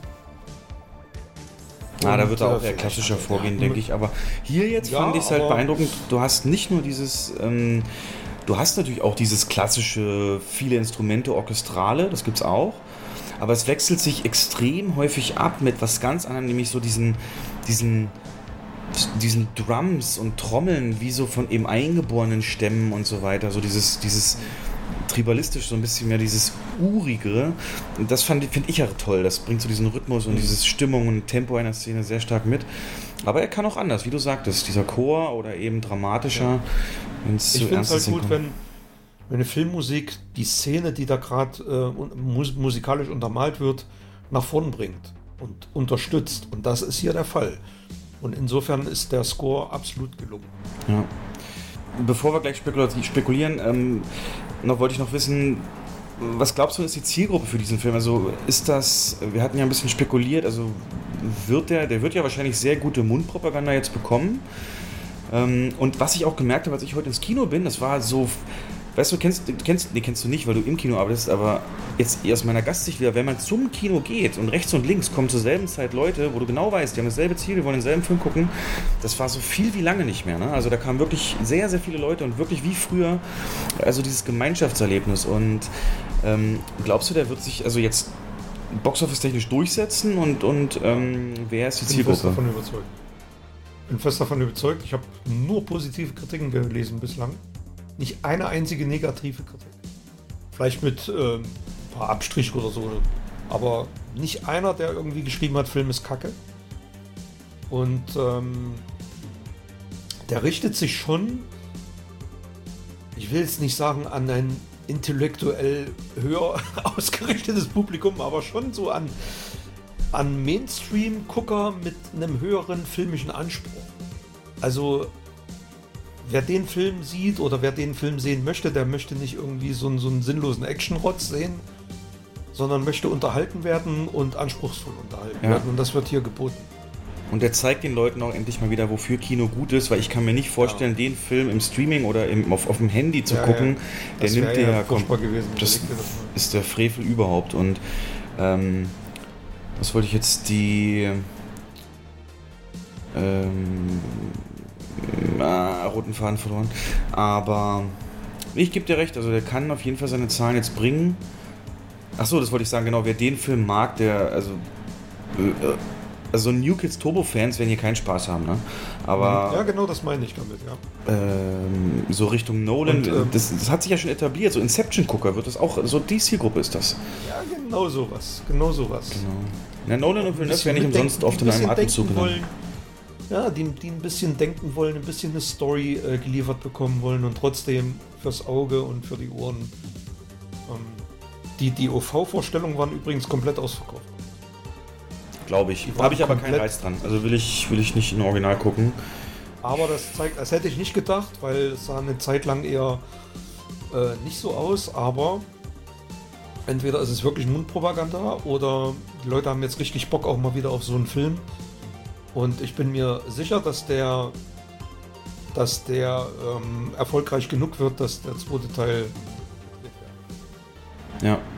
Ja, da hat sich ja mit dem Titel, glaube ich, das alles schon erledigt und das ist halt echt auch ein Prestige-Ding und das wäre schade, Ja. nicht das zu Ende zu sehen. Deswegen, ähm, achso, was ich mich auch gefragt habe, noch als allerletztes, vor- bevor Teil 2 geht, aber äh, glaubst du denn, also ich habe mir überlegt, wenn der dann irgendwann mal auf Blu-ray raus ist und so, wann würde ich mir den angucken? So privat mal wieder, weißt du? Also da musst du, glaube ich, aber auch dich wirklich, da musst du eine Stimmung für haben, ne? Das, stimmt, das so- ist mir auch durch. Das ist, das ist wirklich, das ist interessant, weil das ist einer der Gedanken, die mir durch den Kopf gegangen sind. A, kaufst du den auf Blue? Sehr, Ähm, sehr B, sicher, ja. Ja. B, kannst du den mit deiner Frau gucken? Das ist wirklich, ist mir durch den Kopf gegangen und ich meine, ich glaube, ihr würde der eher weniger gefallen. Ich bin mir nicht sicher, mal gucken. Mhm. Ähm, vielleicht ist es wirklich sinnvoll zu warten, bis dann, obwohl das, wenn der in Pre-Production ist, ansonsten dauert das locker zwei, drei Jahre, bis ein zweiter Teil rauskommt. Ja. Ne? Aber Nimm sie, nimm sie mit ins Kino, wenn sie will.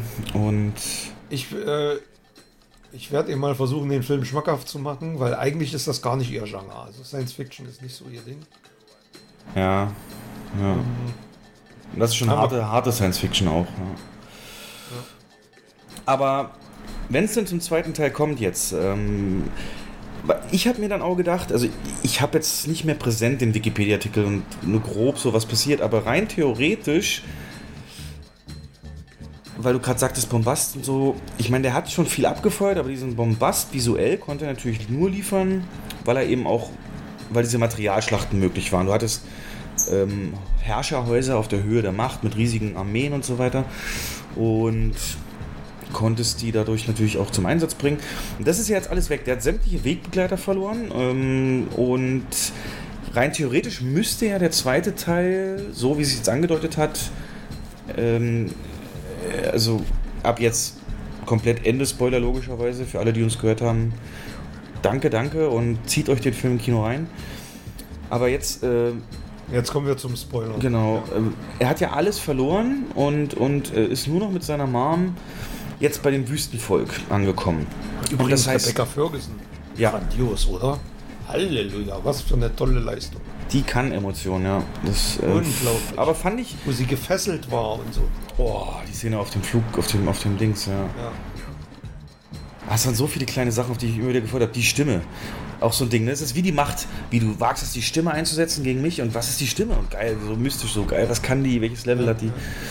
Ähm, ich, also rein theoretisch wird er doch jetzt alles lernen und wie das eben so sich lebt auf, in der Wüste und, und, und sich so langsam zurückkämpfen.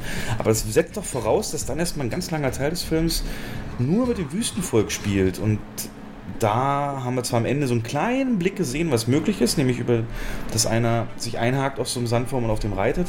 Aber ähm, apropos der Sandwurm, wurde da ganz am Ende der Sandwurm die Szene, ähm, wo der dann vor ihm nur das Maul so aufmacht und dann auf einmal so den Rachen verschließt und die Zähne einfährt. Wollte der den, wollte er sagen, komm, komm ich nehme dich mit oder was, was wollte er? Was war das? Also da habe ich gedacht, was ist denn jetzt mit dem Sandwurm? Weißt du, wo, es, wo er dann noch auf diesem Stück Felsen steht, gerade so geschafft hat, im letzten Schritt, runter vom Sand zu kommen? Das wird, das wird, das ist so ähm, kleiner Teaser für den zweiten Teil.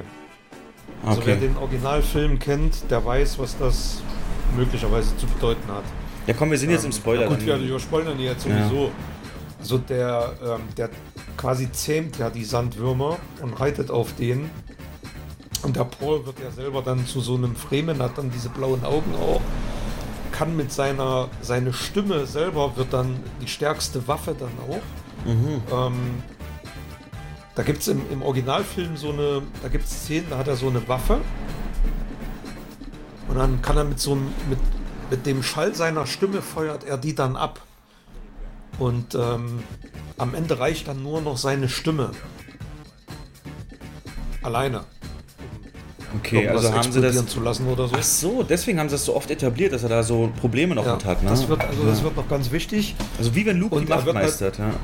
Ja, genau. Er wird, er, wird, er wird zum Anführer dieser Gruppe aufsteigen und am Ende ähm, eine ganze, also im Originalfilm eine ganze Herde von Sandwürmern entern die dann und reiten auf den. Und dann gibt es eine mega riesengroße Schlacht Gegen die Hakon. gegen den, gegen den Baron da, genau.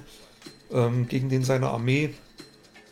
Und also da erwartet uns wirklich noch ganz Großes, glaube ich. Stimmt, die haben ja jetzt den Auftrag, alle zu killen und Dave Bautista kam ja richtig zu kurz so und der hat wahrscheinlich auch dann. Das, das meine ich damit, dass, die, dass, dass das eigentlich mutig ist von Villeneuve, noch nicht mal ansatzweise Teile von dieser davon zu zeigen. Ne? Dass er, er hätte ja, er hätte ja schon mal zeigen können, wie diese Sandwürmer gezähmt werden oder ähm, das macht er gar nicht. Er hebt sich das komplett für den äh, zweiten Film auf. Und das ist eigentlich, eigentlich vertraut er seinem Film, seinem ersten Dune so sehr.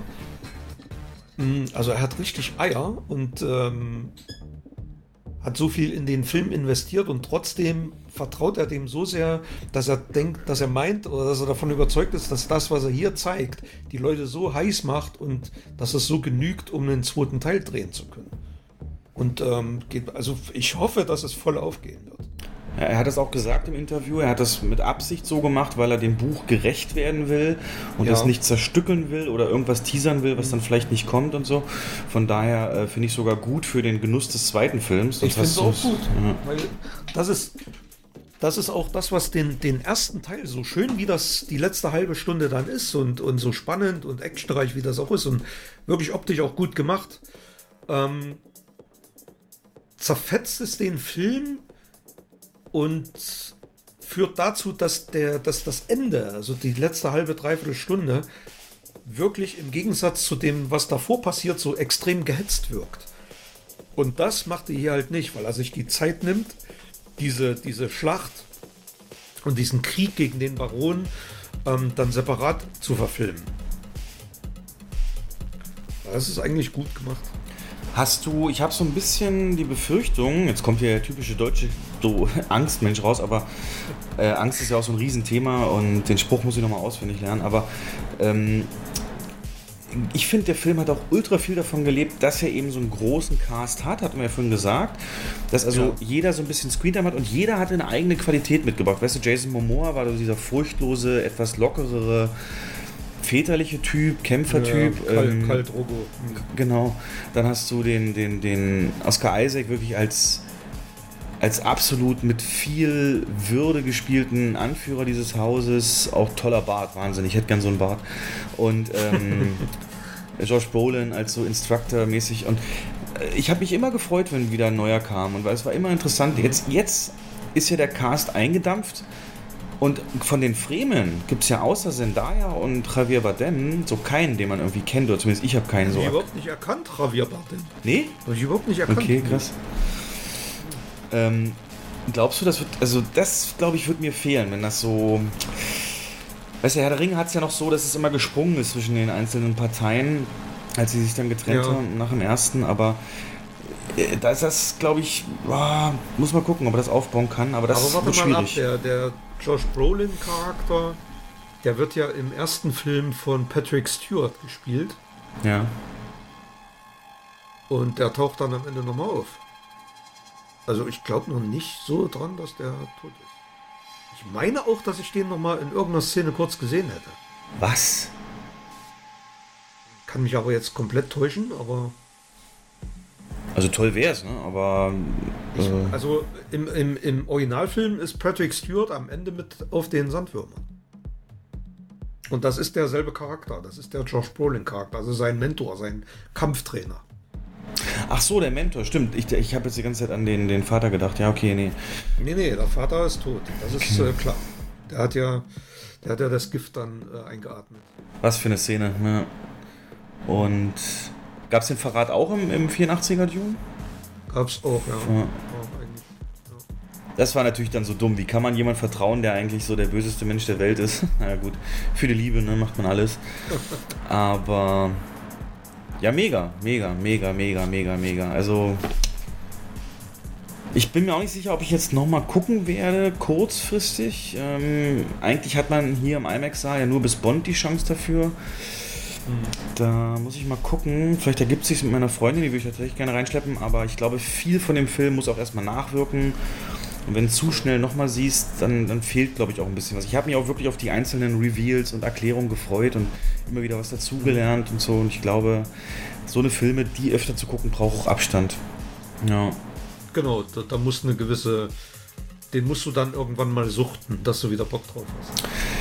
Ich werde jetzt in ein Wikipedia-Loch fallen und alles zu Dune und den Foren und so alles lesen. Äh, ich kenne mich dazu sehr. Und Ich habe eine Kritik äh, gefunden, mit der, mit der ich uns verabschieden will, oder wird mein letzter Satz sein hier. okay, dann sage ich schon mal Tschüss und du liest die vor und ich wünsche dir einen schönen Urlaub und Vielen Dank. gehabt dich wohl, wie sie in dem Film immer so oft sagen. Cool. also, die Kritik, pures Überwältigungskino, voll transzendaler, transzendentaler Schönheit und mit einem Score, der den Kinosaal wie noch nie zuvor zum Beben bringt. Jetzt beginnt das Daumendrücken, dass Denis Villeneuve auch Dune 2 drehen darf. Denn wenn dieses Meisterwerk womöglich nur zur Hälfte erzählt wird, wäre das für Science-Fiction-Kino wirklich eine absolute Katastrophe. Und dem kann ich überhaupt gar nichts mehr hinzufügen.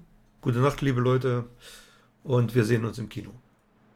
Eines Tages wird eine Legende geboren. Die ganze Zivilisation hängt davon ab. Die Zukunft. Ich kann sie sehen.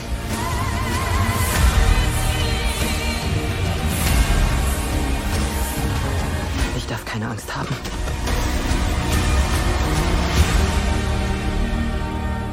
Die Angst tötet den Verstand. Mein Herzog. Wo keine Angst mehr ist, da werde nur noch ich sein.